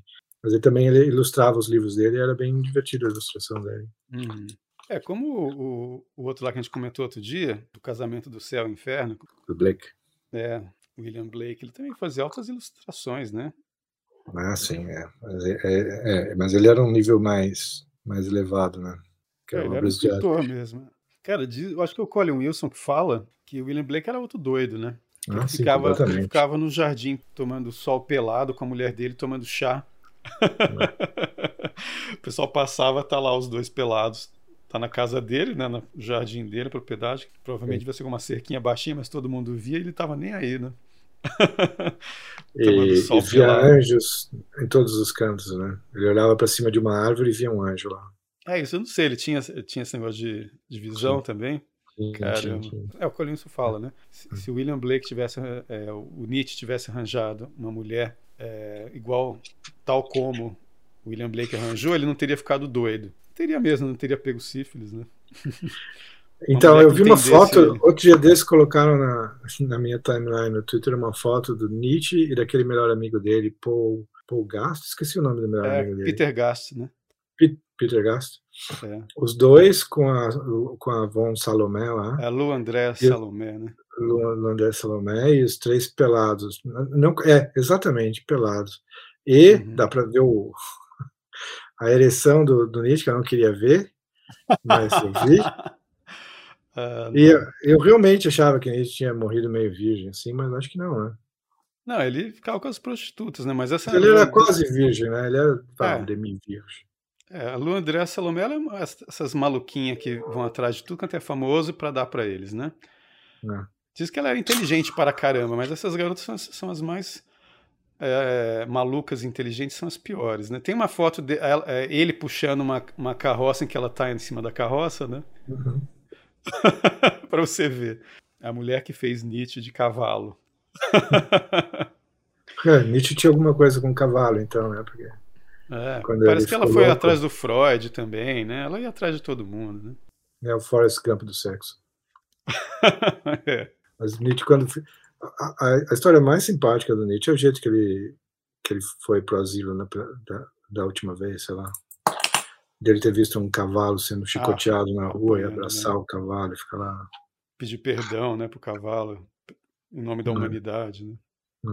E você já leu? Dá para ler as cartas dele quando ele já estava completamente louco, que ele escrevia para todo mundo um monte de cartas. Né? Mesmo as já, cartas eu não lembro, mas aquele livro Etioma ele já está bem doido ali. É. Muito doido. Não, mas aqui nas cartas ele se diz Imperador Frederico II da Prússia, depois se diz Napoleão, depois se diz. Ele assume várias identidades. Uhum. É, que no Etioma ele assina assim, o crucificado, né? que etioma é eis o homem, né? O que, o que o Pôncio Pilatos falou de Jesus, né? Mas eu adoro os, os, títulos dos capítulos, né? Como escrevo livros tão bons, como sou é, tão... Como são né? tão inteligentes. É. Porque sou tão inteligente. Eu sempre gostei assim, de pessoas com boas opiniões de si próprias, assim, Isaac Asimov. Isaac Asimov e Nietzsche, olha, olha uhum. a dupla. Porque Isaac Asimov também era muito assim, né? Era, isso eu não sei. É, mas é de jeito agradável, simpático. Muhammad Ali também. Ninguém tem sente antipatia pelo Muhammad Ali porque ele era todo convencido. Todo mundo aceita no atleta, dependendo do atleta, né? Uhum. Se a pessoa tiver algum carisma, que ele possa uhum. ser convencido. Mas na hora que é um escritor, as pessoas franzem, franzem o nariz, né? Escritores metidos à besta que você tá falando aquele dia do, do, do Henry Miller, que o. Gore Vidal. É, o Gore Vidal sacaneou com ele. Mas o próprio Henry Miller, ele, ele se zoava o tempo inteiro. Então, assim, ele, ele realmente. Acho que tinha essa concepção de, de si próprio, de ser um cara muito inteligente, mas ao mesmo tempo ele sabia que ele era o maior maluco, né? É. E, e, se zoava também. Se bem que tem aquele livro dele, Pesadelo Refrigerado, ele tem uma viagem que ele faz pelos Estados Unidos, ele, ele encontra até o Salvador Dali numa casa justamente no sul dos Estados Unidos. É uma família descendente de uma família decadente lá do, do sul, né, que mora ainda num casarão quase em ruínas. Quando ele chegou lá, o Salvador Dali estava lá pintando, entendeu? Hospedado com o pessoal e ficou lá também um tempo. E o Salvador Dali eu lembrei porque ele é outro que também que se, né, cheio de pose, né? Sim muito confiante. Porque eu acho que o que me agrada nessas pessoas que são, são têm uma opinião muito alta de si mesmos é que você, eles não te dão o trabalho de você ter que levantar o ego deles. Né? Porque a maior parte das pessoas que a gente conhece, eles ficam, ah, eu escrevi isso, mas não está tão bom, não sei. E você tem o trabalho de ficar.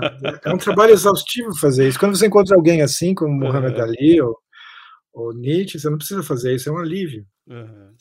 Cara, eu tô com a mão gelada aqui, eu tô igual o Napoleão enfiando a mão dentro do roupão. tá muito frio, cara. É, aqui também. É, pra falar em, em, em, caras né, que se acham, Napoleão é, é outro, né? Ele era um leitor muito assíduo, né? Eu estava lendo um artigo outro dia desse sobre a, o quanto ele lia, e principalmente romances. E durante, durante batalhas, durante campanhas, uhum. você imaginaria que ele não teria tempo para isso, né? Porque supostamente ele dormia, supostamente, não sei se dá para acreditar nisso, quatro horas por noite às vezes três. Se eu dormisse isso, eu não ia conseguir ler nada, porque eu ia dormir assim que eu começasse é, a ler. ler isso e escrever é difícil, mas quando você está viajando em batalha, pode ser normal mesmo. Agora o cara era outro daqueles, desde moleque, ele, tá, na, na colégio interna, já você já via que ele já se impunha aos outros de uma maneira, né? É. Desde moleque o cara era foda. Mas eu, eu, eu acho isso bonito, porque eu vi uma carta dele ao pai, parece que ele estava numa escola que era uma escola de ricos, e ele não era de família rica, né? Uhum. E ele estava suplicando para ele para o pai tirar ele da, da escola de ricos e colocar ele numa escola normal, e porque ele queria em algum lugar que ele e que ele estava jurando que ele ia se dedicar aos estudos e que ele ia mostrar para o mundo quanto ele valia. Eu acho bonito a, a, uma consciência tão cedo, a vontade de fazer bonito no mundo, né, que os gregos achavam uma virtude, uma uhum. virtude grande, né, uhum. que a gente acha uma coisa horrível. Ah, é, pois é. É, porque tem aquela coisa que o, próprio Henry Miller fala, né? Principalmente seus, seus amigos de infância, de adolescência, eles, esses são os primeiros a te puxar para baixo, né? É aquela história que o Olavo fala dos car caranguejos tentando sair do balde e os outros puxam para baixo. Que ele dizia assim: Ah, eu estou escrevendo um livro. Aí, você escrevendo um livro? Ah, duvido, deve ser uma besteirada. Eu te conheço, você não é capaz de fazer isso. então, você assim, passou por isso? Ah, cara, passei, passei também. E até recentemente, já com o livro publicado, vem amigos. Mas aí já tem entra política no meio, cara, porque é de esquerda, então você não é de esquerda, então ele acha que seu livro deve ser uma merda, entendeu? Ah, sim, deve ter isso. Tem isso também. Agora, o Napoleão, assim, na escola o pessoal ficava era meio. Alguns ach... ficavam fãs, ah, esse cara, porque eles, ele fazia uns esquemas lá de estratégia na, nas disputas que eles faziam lá dentro. Aí os que gostavam dessas coisas ficavam fãs e os outros ficavam assim, ah, que cara chato, metido a besta. É. Ele foi super oportunista, né, para conseguir os, os, esquemas depois da Revolução Francesa lá para já entrou como tenente, né, parece. De repente já estava mandando por cima do, porque ele percebia que os caras que estavam mandando nele não sabiam porra nenhuma, né? Uhum. Mandava ele para umas batalhas que ele tomava as rédeas do negócio e, e aí com 20 e tantos anos ele já era general, né? Não sei se você viu um filme do, do Ridley Scott chamado O Duelo, The Duelists. Ah, tá. Os duelistas que toda vez que eles. É, é com. Harvey Keitel e, é, Harvey, e Harvey Keitel. Keith Carradine. É. É um dos meus filmes favoritos aquilo ali. Mas o, o, vilão, né? O vilão é obcecado com Napoleão. Não sei se você lembra, o Harvey Keitel. Uhum. O vilão, porque é ele que é o antagonista, vá. E, e aquelas pessoas que, mesmo depois da guerra, eram tão fanáticas pela memória de Napoleão, que batiam, se batiam em duelos quando alguém falava mal do imperador. Uhum. E a última cena do filme é ele meio vestido de Napoleão, né? Ele tá com. Napoleão já morreu faz tempo, ele tá lá com a mão embaixo do. e aquele chapéu de Napoleão. Uhum. E eu acho bonito essa veneração que havia a Napoleão também. E a gente não pode ter nada parecido, porque a veneração a Getúlio Vargas é ridículo. É, a veneração ao herói militar que tinha coragem, porque ele tinha de fato coragem, Napoleão, né? Uhum. Não, o que eu acho foda assim no Napoleão é o seguinte: quando ele foi exilado, prime... o primeiro exílio dele foi na Ilha de Elba ou em Santa Helena? Eu sempre confundo qual. qual Acho que foi a Ilha de Elba primeiro. A primeiro. Cara, é. você, você dá uma não olhada. Custaria dinheiro. Você dá uma olhada na Ilha de Elba no Google Earth, no Google Maps. É uma maravilha, entendeu? Você, é. Porque os caras, não, fica, ó, você ganhou uma ilha, fica satisfeito aí, entendeu? Nossa, se, se ele fosse escritor, ele tava feito, nossa, cara, que ilha maravilhosa, é. eu vou ficar aqui nessa ilha. Mas não, o negócio dele era fazer guerra e tal. Saiu de lá e foi parar em Santa Helena. Quando você olha Santa Helena, cara, bosta de lugar, cara.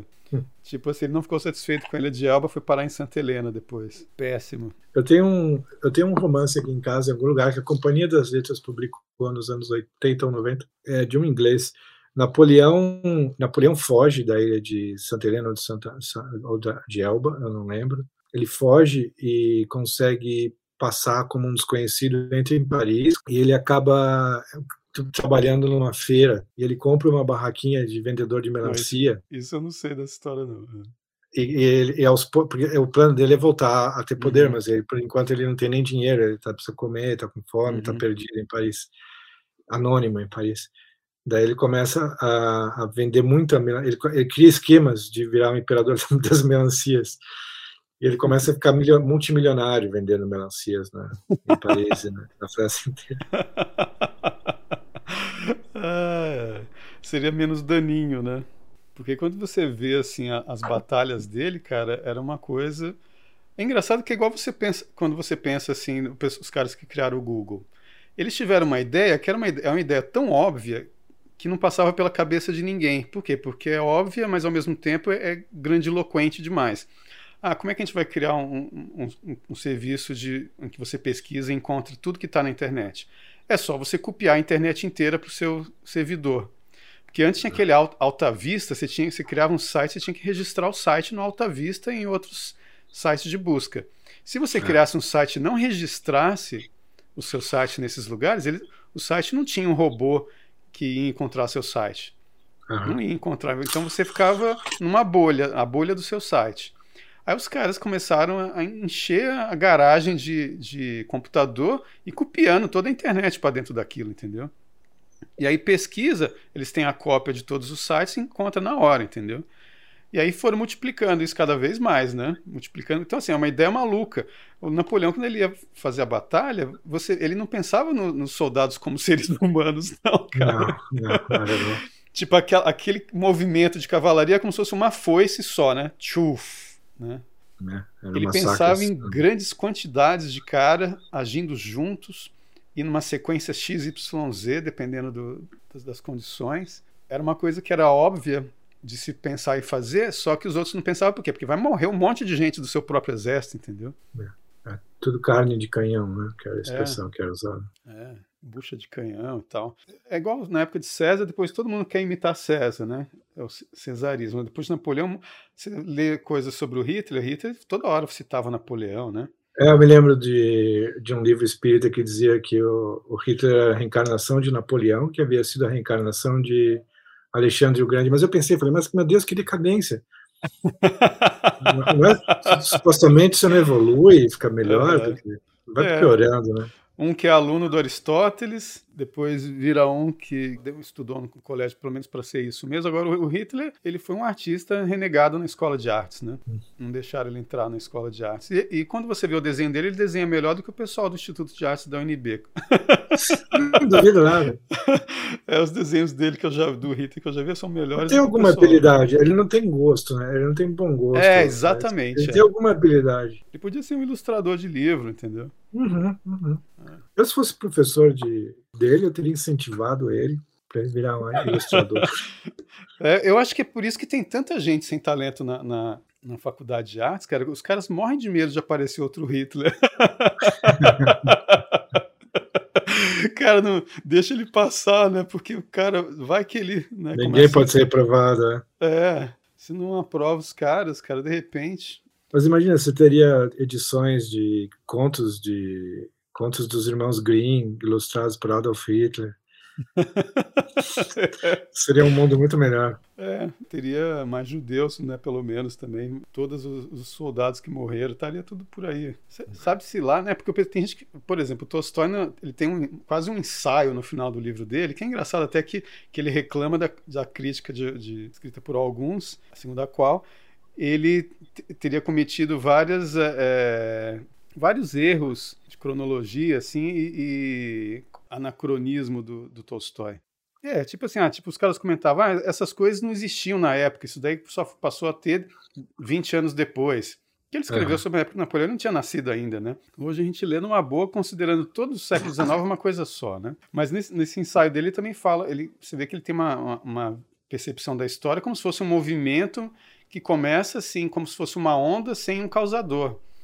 Quando você é. vê umas aulas do, do, do, Olavo, em que ele cita já outros caras e, e, fala que não, tem se encontra muitos agentes históricos, né? Não, são sempre os que sobrevivem à, à vida humana, as instituições, né? tipo as dinastias, né?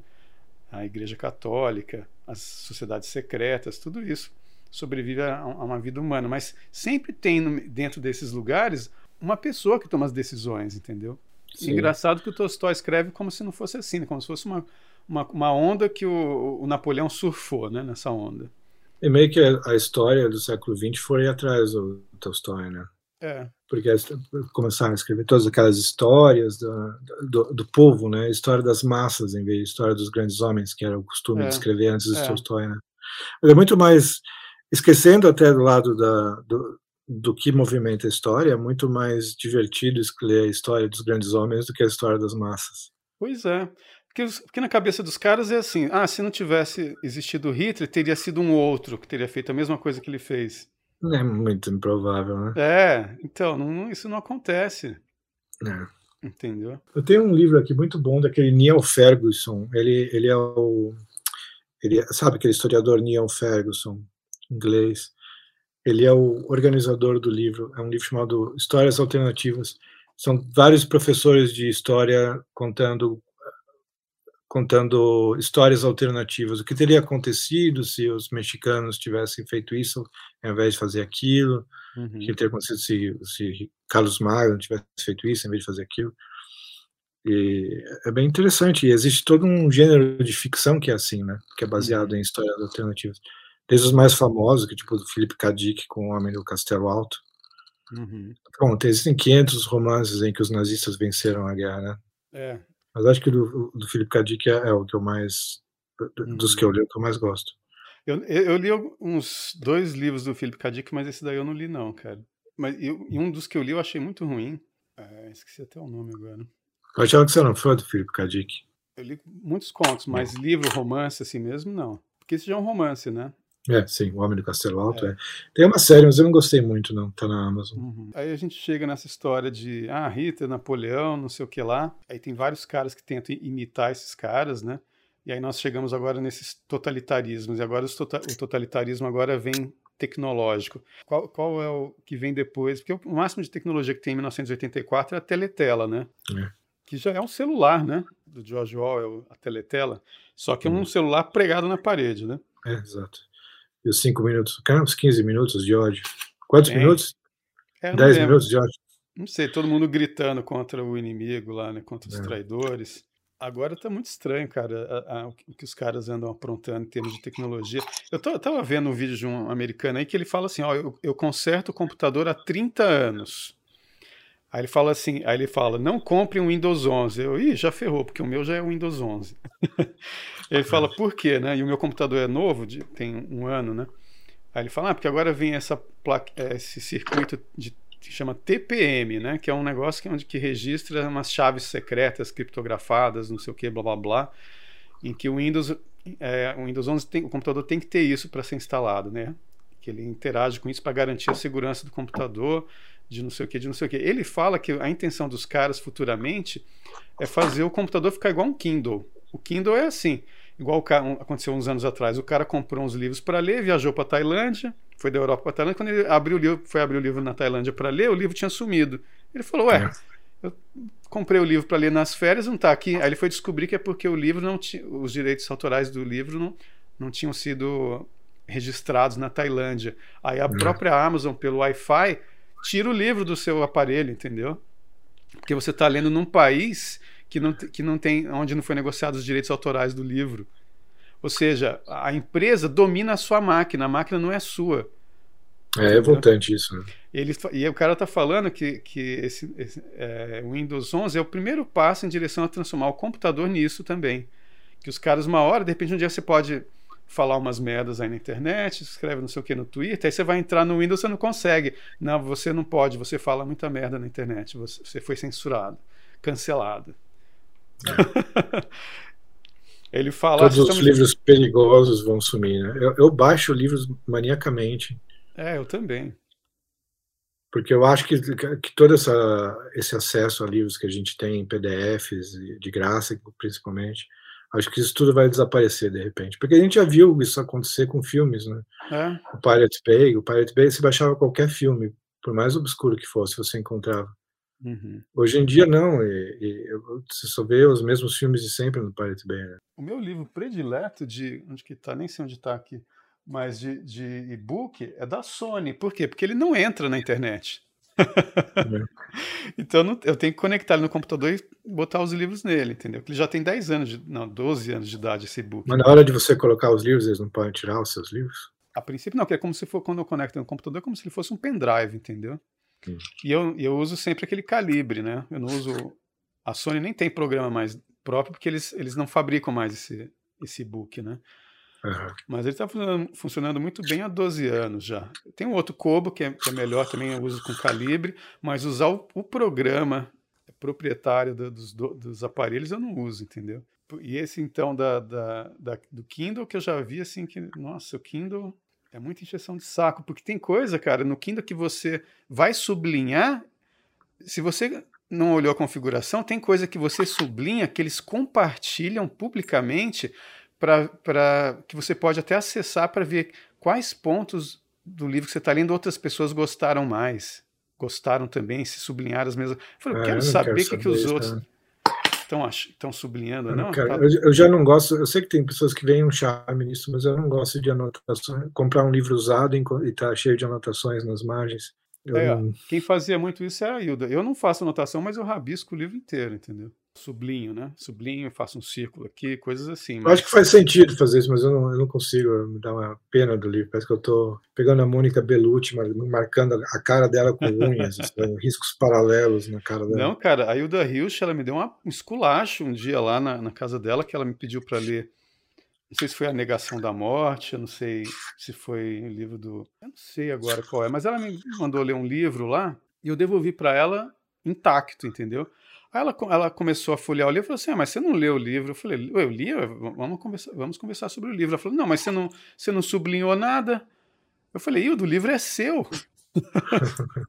Ela falou assim, "Ué, mas como é que eu vou saber qual parte que te interessou mais? Eu quero, você não quer discutir o livro? Eu queria saber o que te interessou, mas no seu livro, ela, e daí? Eu vou morrer, o livro vai ficar aí, eu não vou levar o livro comigo. Livro é uma ferramenta para você rabiscar mesmo.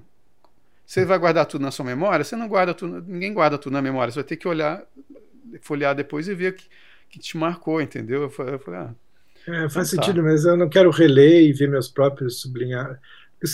Quando eu releio o livro, eu leio principalmente ficção, né? Quando eu releio, eu não quero que a minha atenção vá para os trechos que eu sublinhei antes. E quero ler Ah, eu- como texto pela primeira eu sou vez. tão acostumado que não me incomoda, não.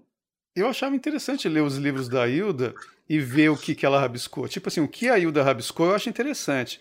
Agora, ver o que que um anônimo rabiscou, Ah, é, é. sublinhou no Kindle, eu não quero saber desse anônimo, entendeu?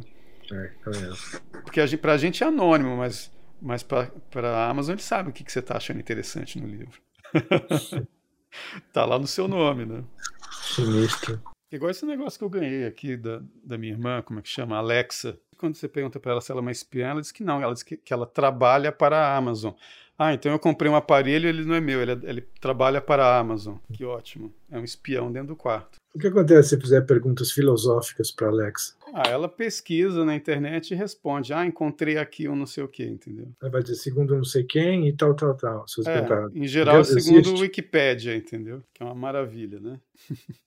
A Wikipédia é uma guerra, cara. Eu, eu comecei a escrever na Wikipédia acho que em 2005 a 2004 e, e foi ficando cada vez pior. Che- Chegou a um ponto que eu parei de criar coisas que você escreve um, um negócio e vem um esquerdista te, te editar, entendeu?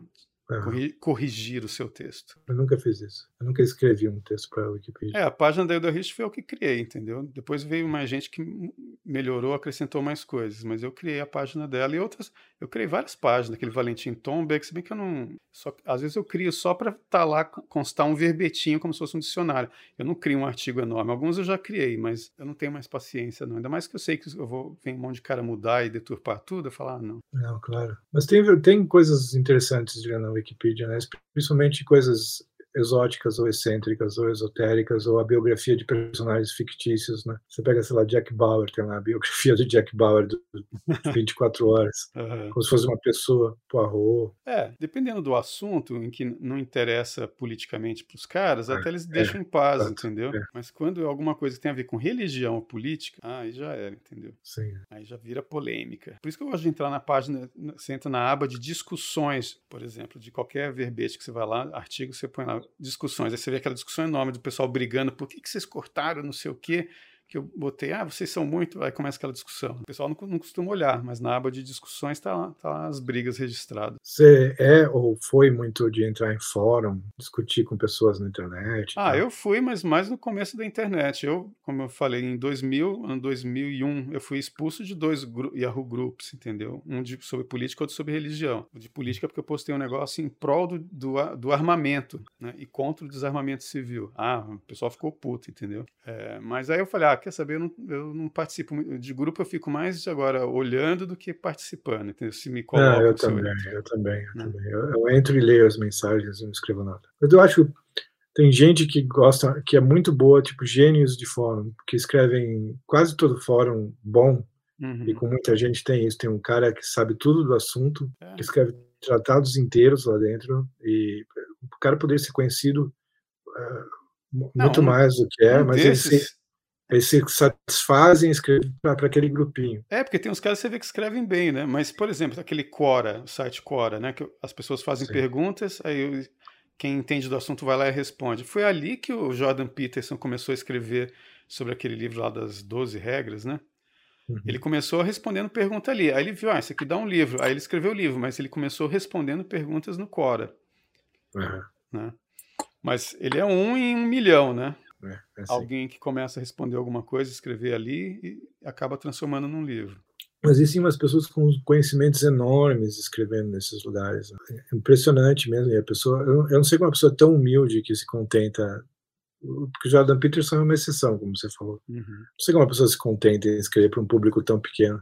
Eu não sei se a, se a, questão é tão pequeno ou tão provisório, porque o negócio pode morrer de uma hora para outra. É tanto lugar que eu já. Tipo, o Yahoo Groups mesmo acabou. É, não, tô, imagina todas as coisas que você escreveu. É. Não sei você, eu estou falando você genérico, porque as coisas que eu escrevi no Orkut, é, no Orkut, é, tinha as discussões no Orkut. Aquele monte, você perde maior tempo para responder alguém, para provar não sei o quê, de repente o site sai do ar, pum, acabou. É, é. é. Eu me lembro quando eu tinha blog, as discussões em caixa de comentário, né? Às vezes eu respondia todas as pessoas, as pessoas que me mandavam. Uhum. Tinha uma, uhum. uma, longa época que eu fiz isso. Uhum. Tudo isso se perdeu, né? E eu me lembro de uma.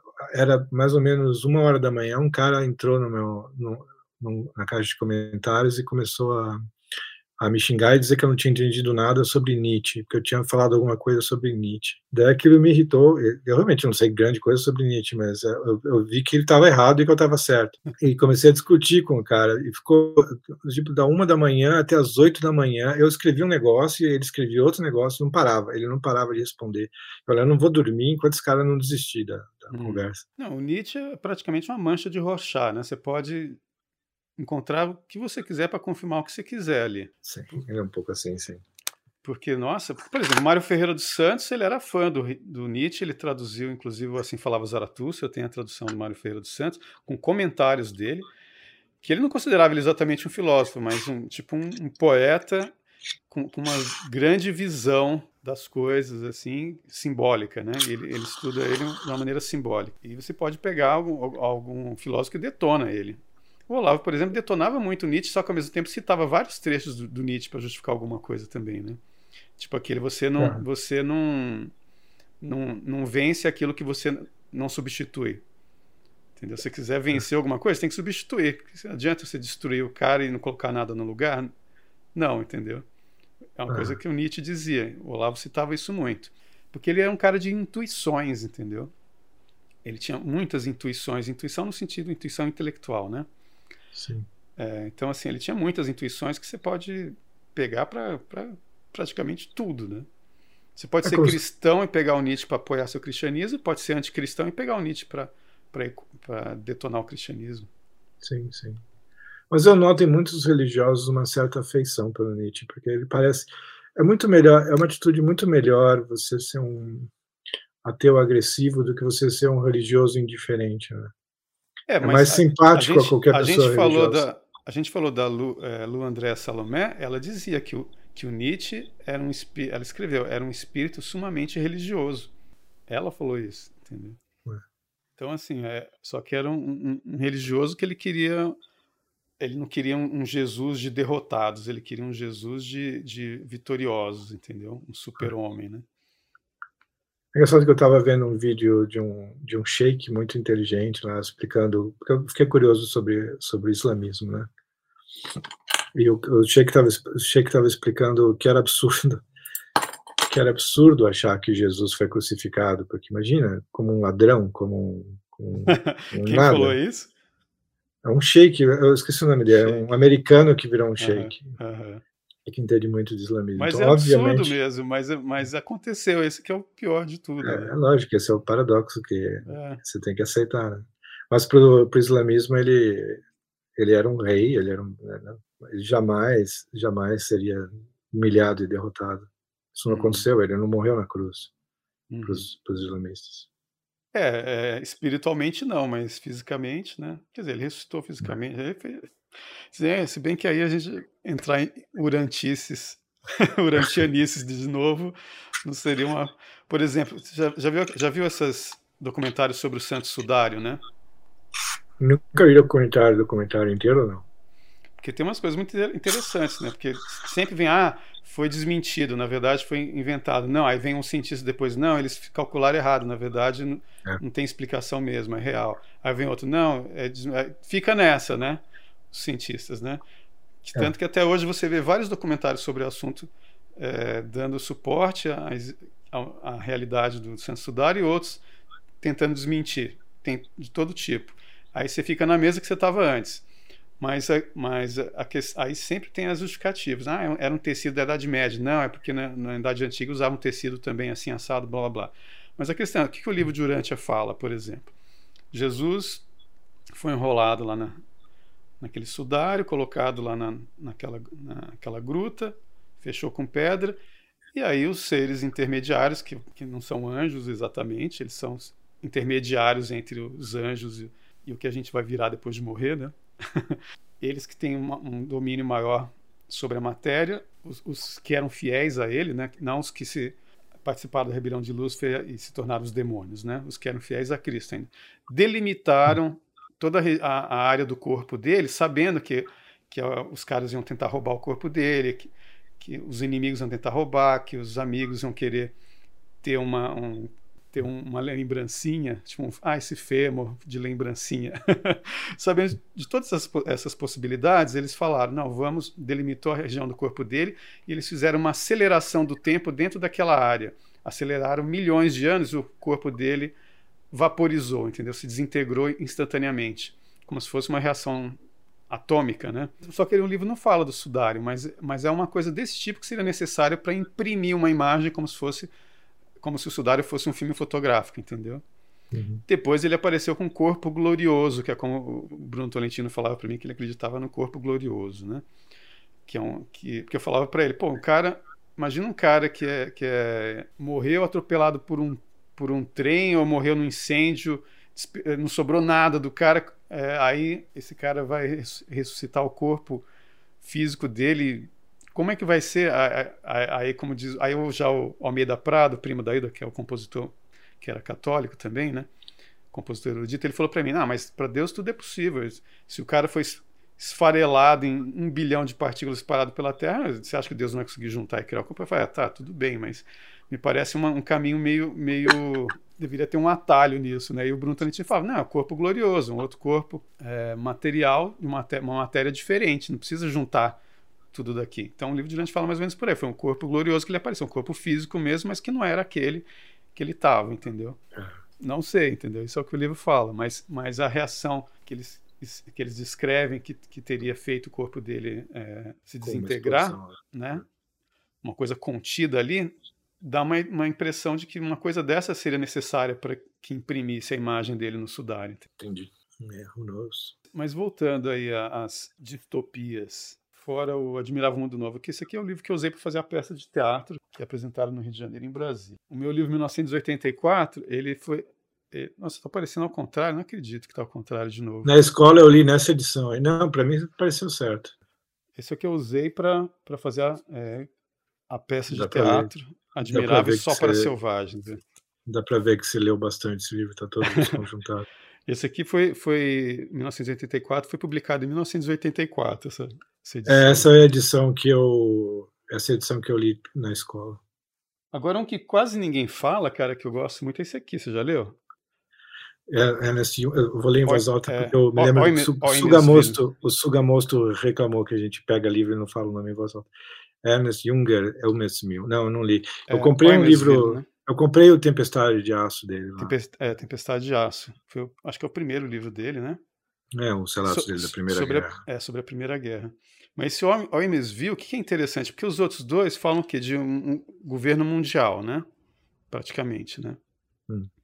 É, se bem que na, o do no 1980, é, 1984 é, é a Oceania que está em guerra com, com outro lugar, né? Como uma outra ditadura, né? imagina-se, né? É.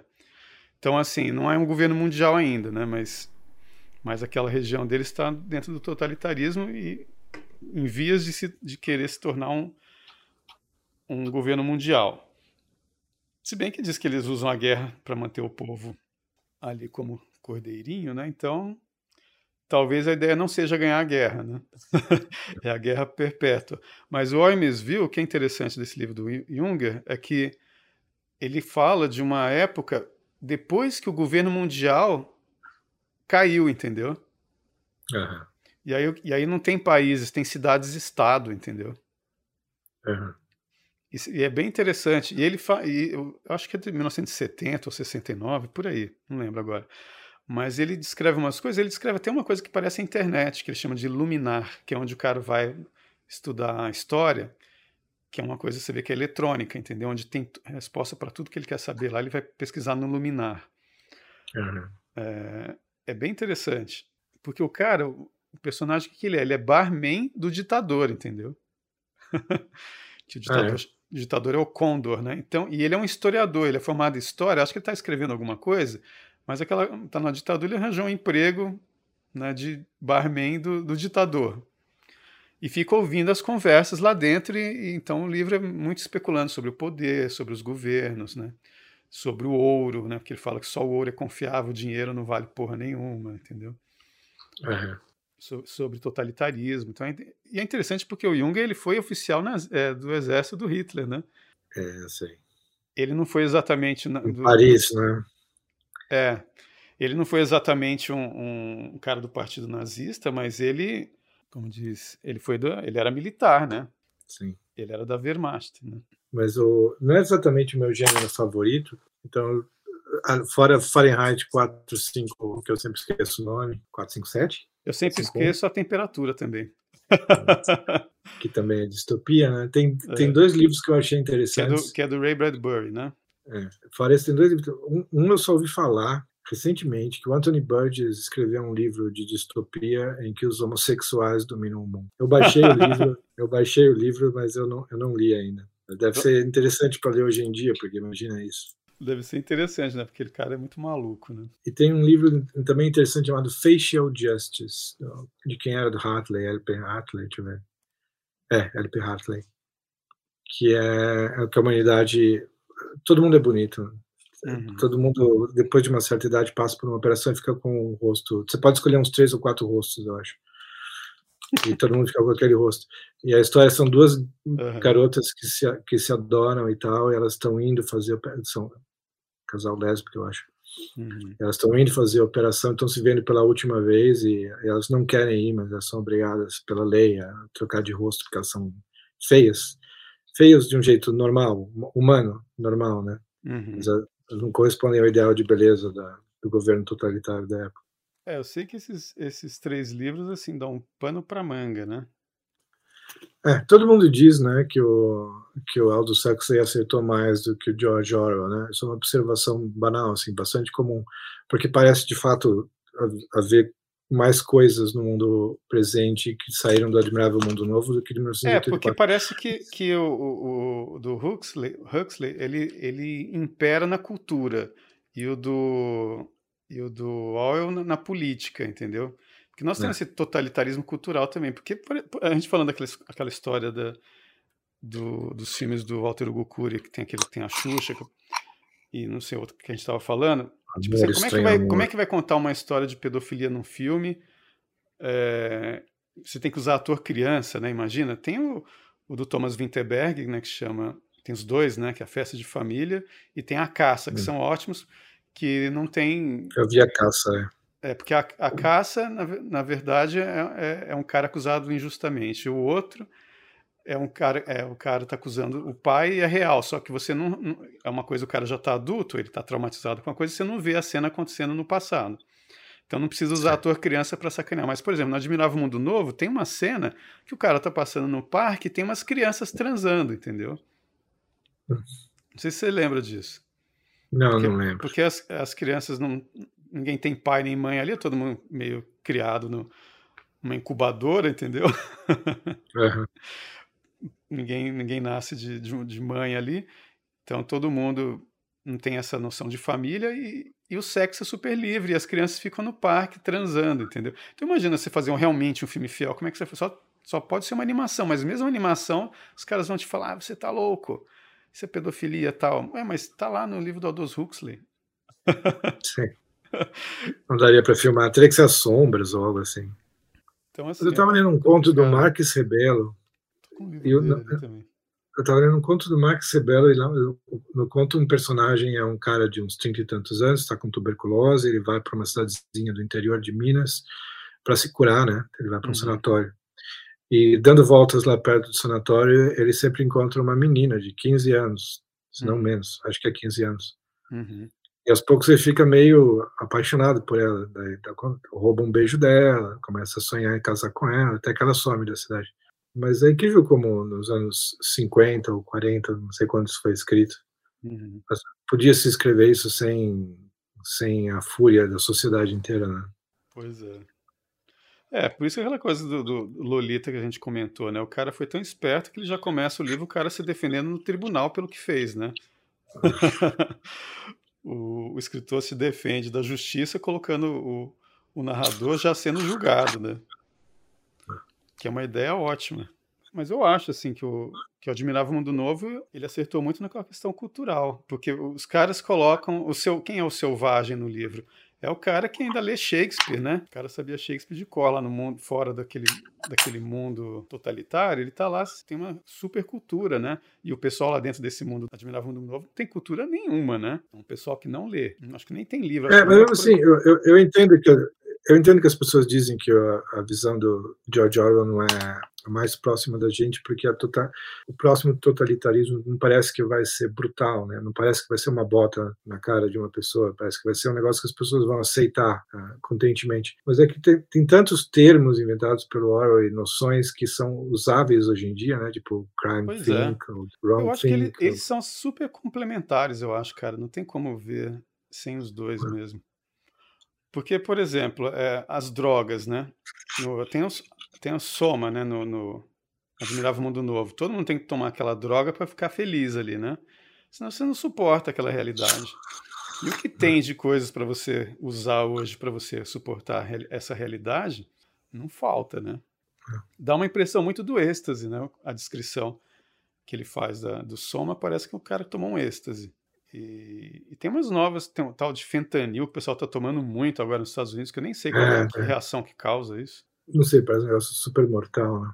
É, mas tem muita gente viciada nesse negócio. Então sempre tem a droga do momento, né? Sempre tem a, a maconha do momento, sempre tem um, um anestésico aí para o pessoal aceitar essas maluquices, que está bem dentro do Admirável Mundo Novo também. Agora, quando você vê esse negócio de, de, de espionagem cibernética, tecnológica, aí já o, Orwell, com a teletela, teletela do livro dele, já ganha, né?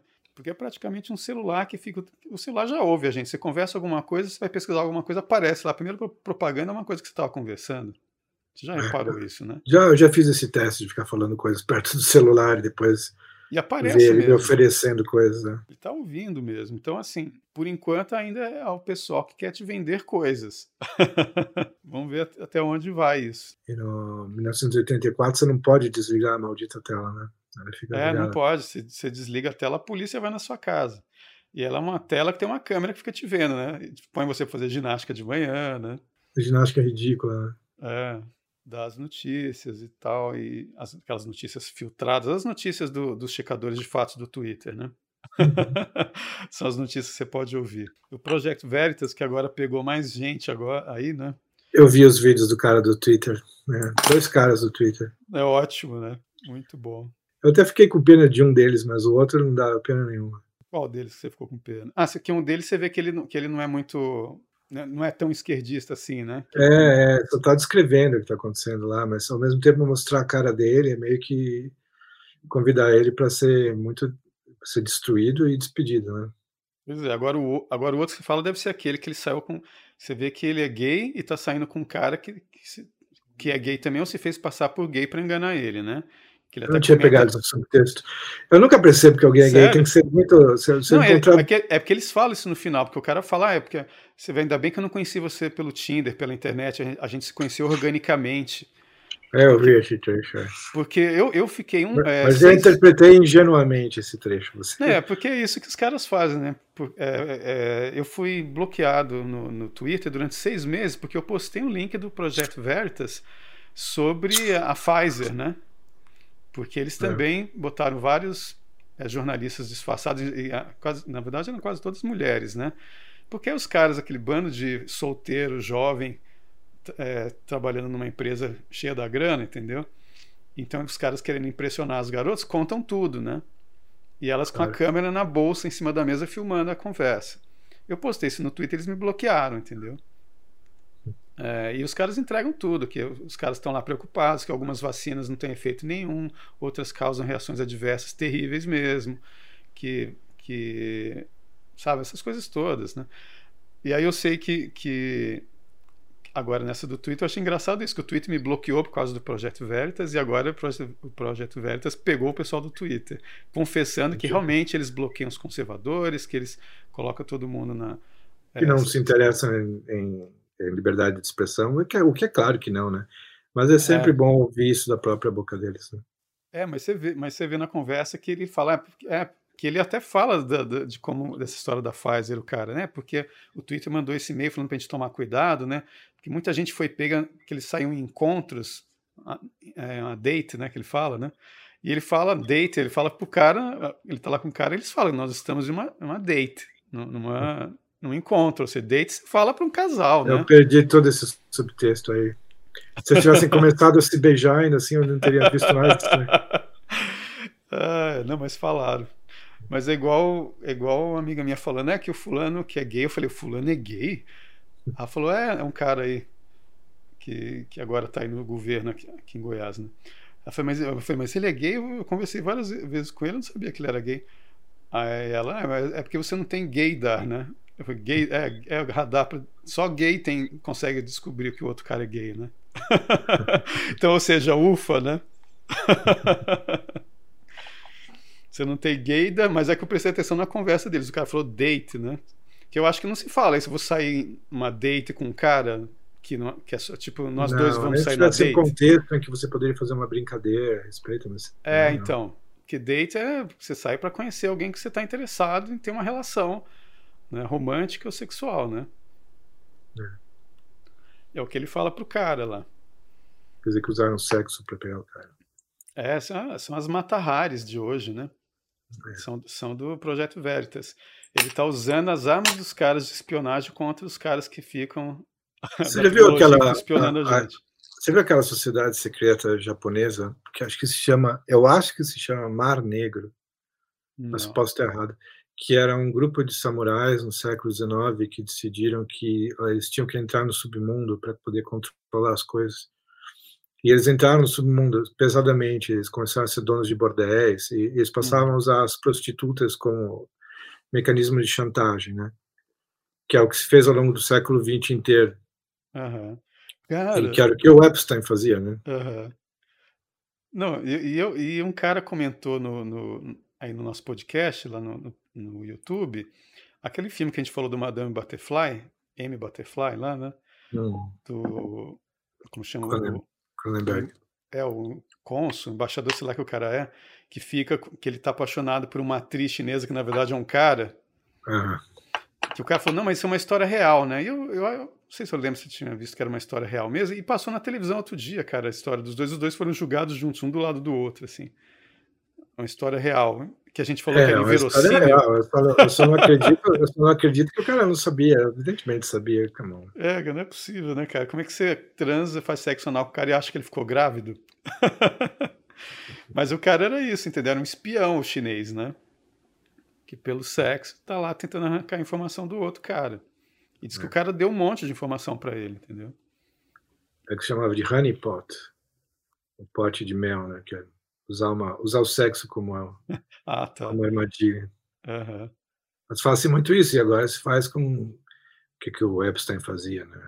Em algum momento eles passaram a fazer isso com, com crianças. Né? Uhum. Por quê? Porque a partir de um certo ponto passou a não ser tão vergonhoso você ter um caso adúltero. Você simplesmente se pega com uma mulher já não era suficiente para você chantagear alguém. Então, é. Eles tinham que ir atrás dos pedófilos. Né? Uhum. Que é o que o pessoal faz em Cuba, né?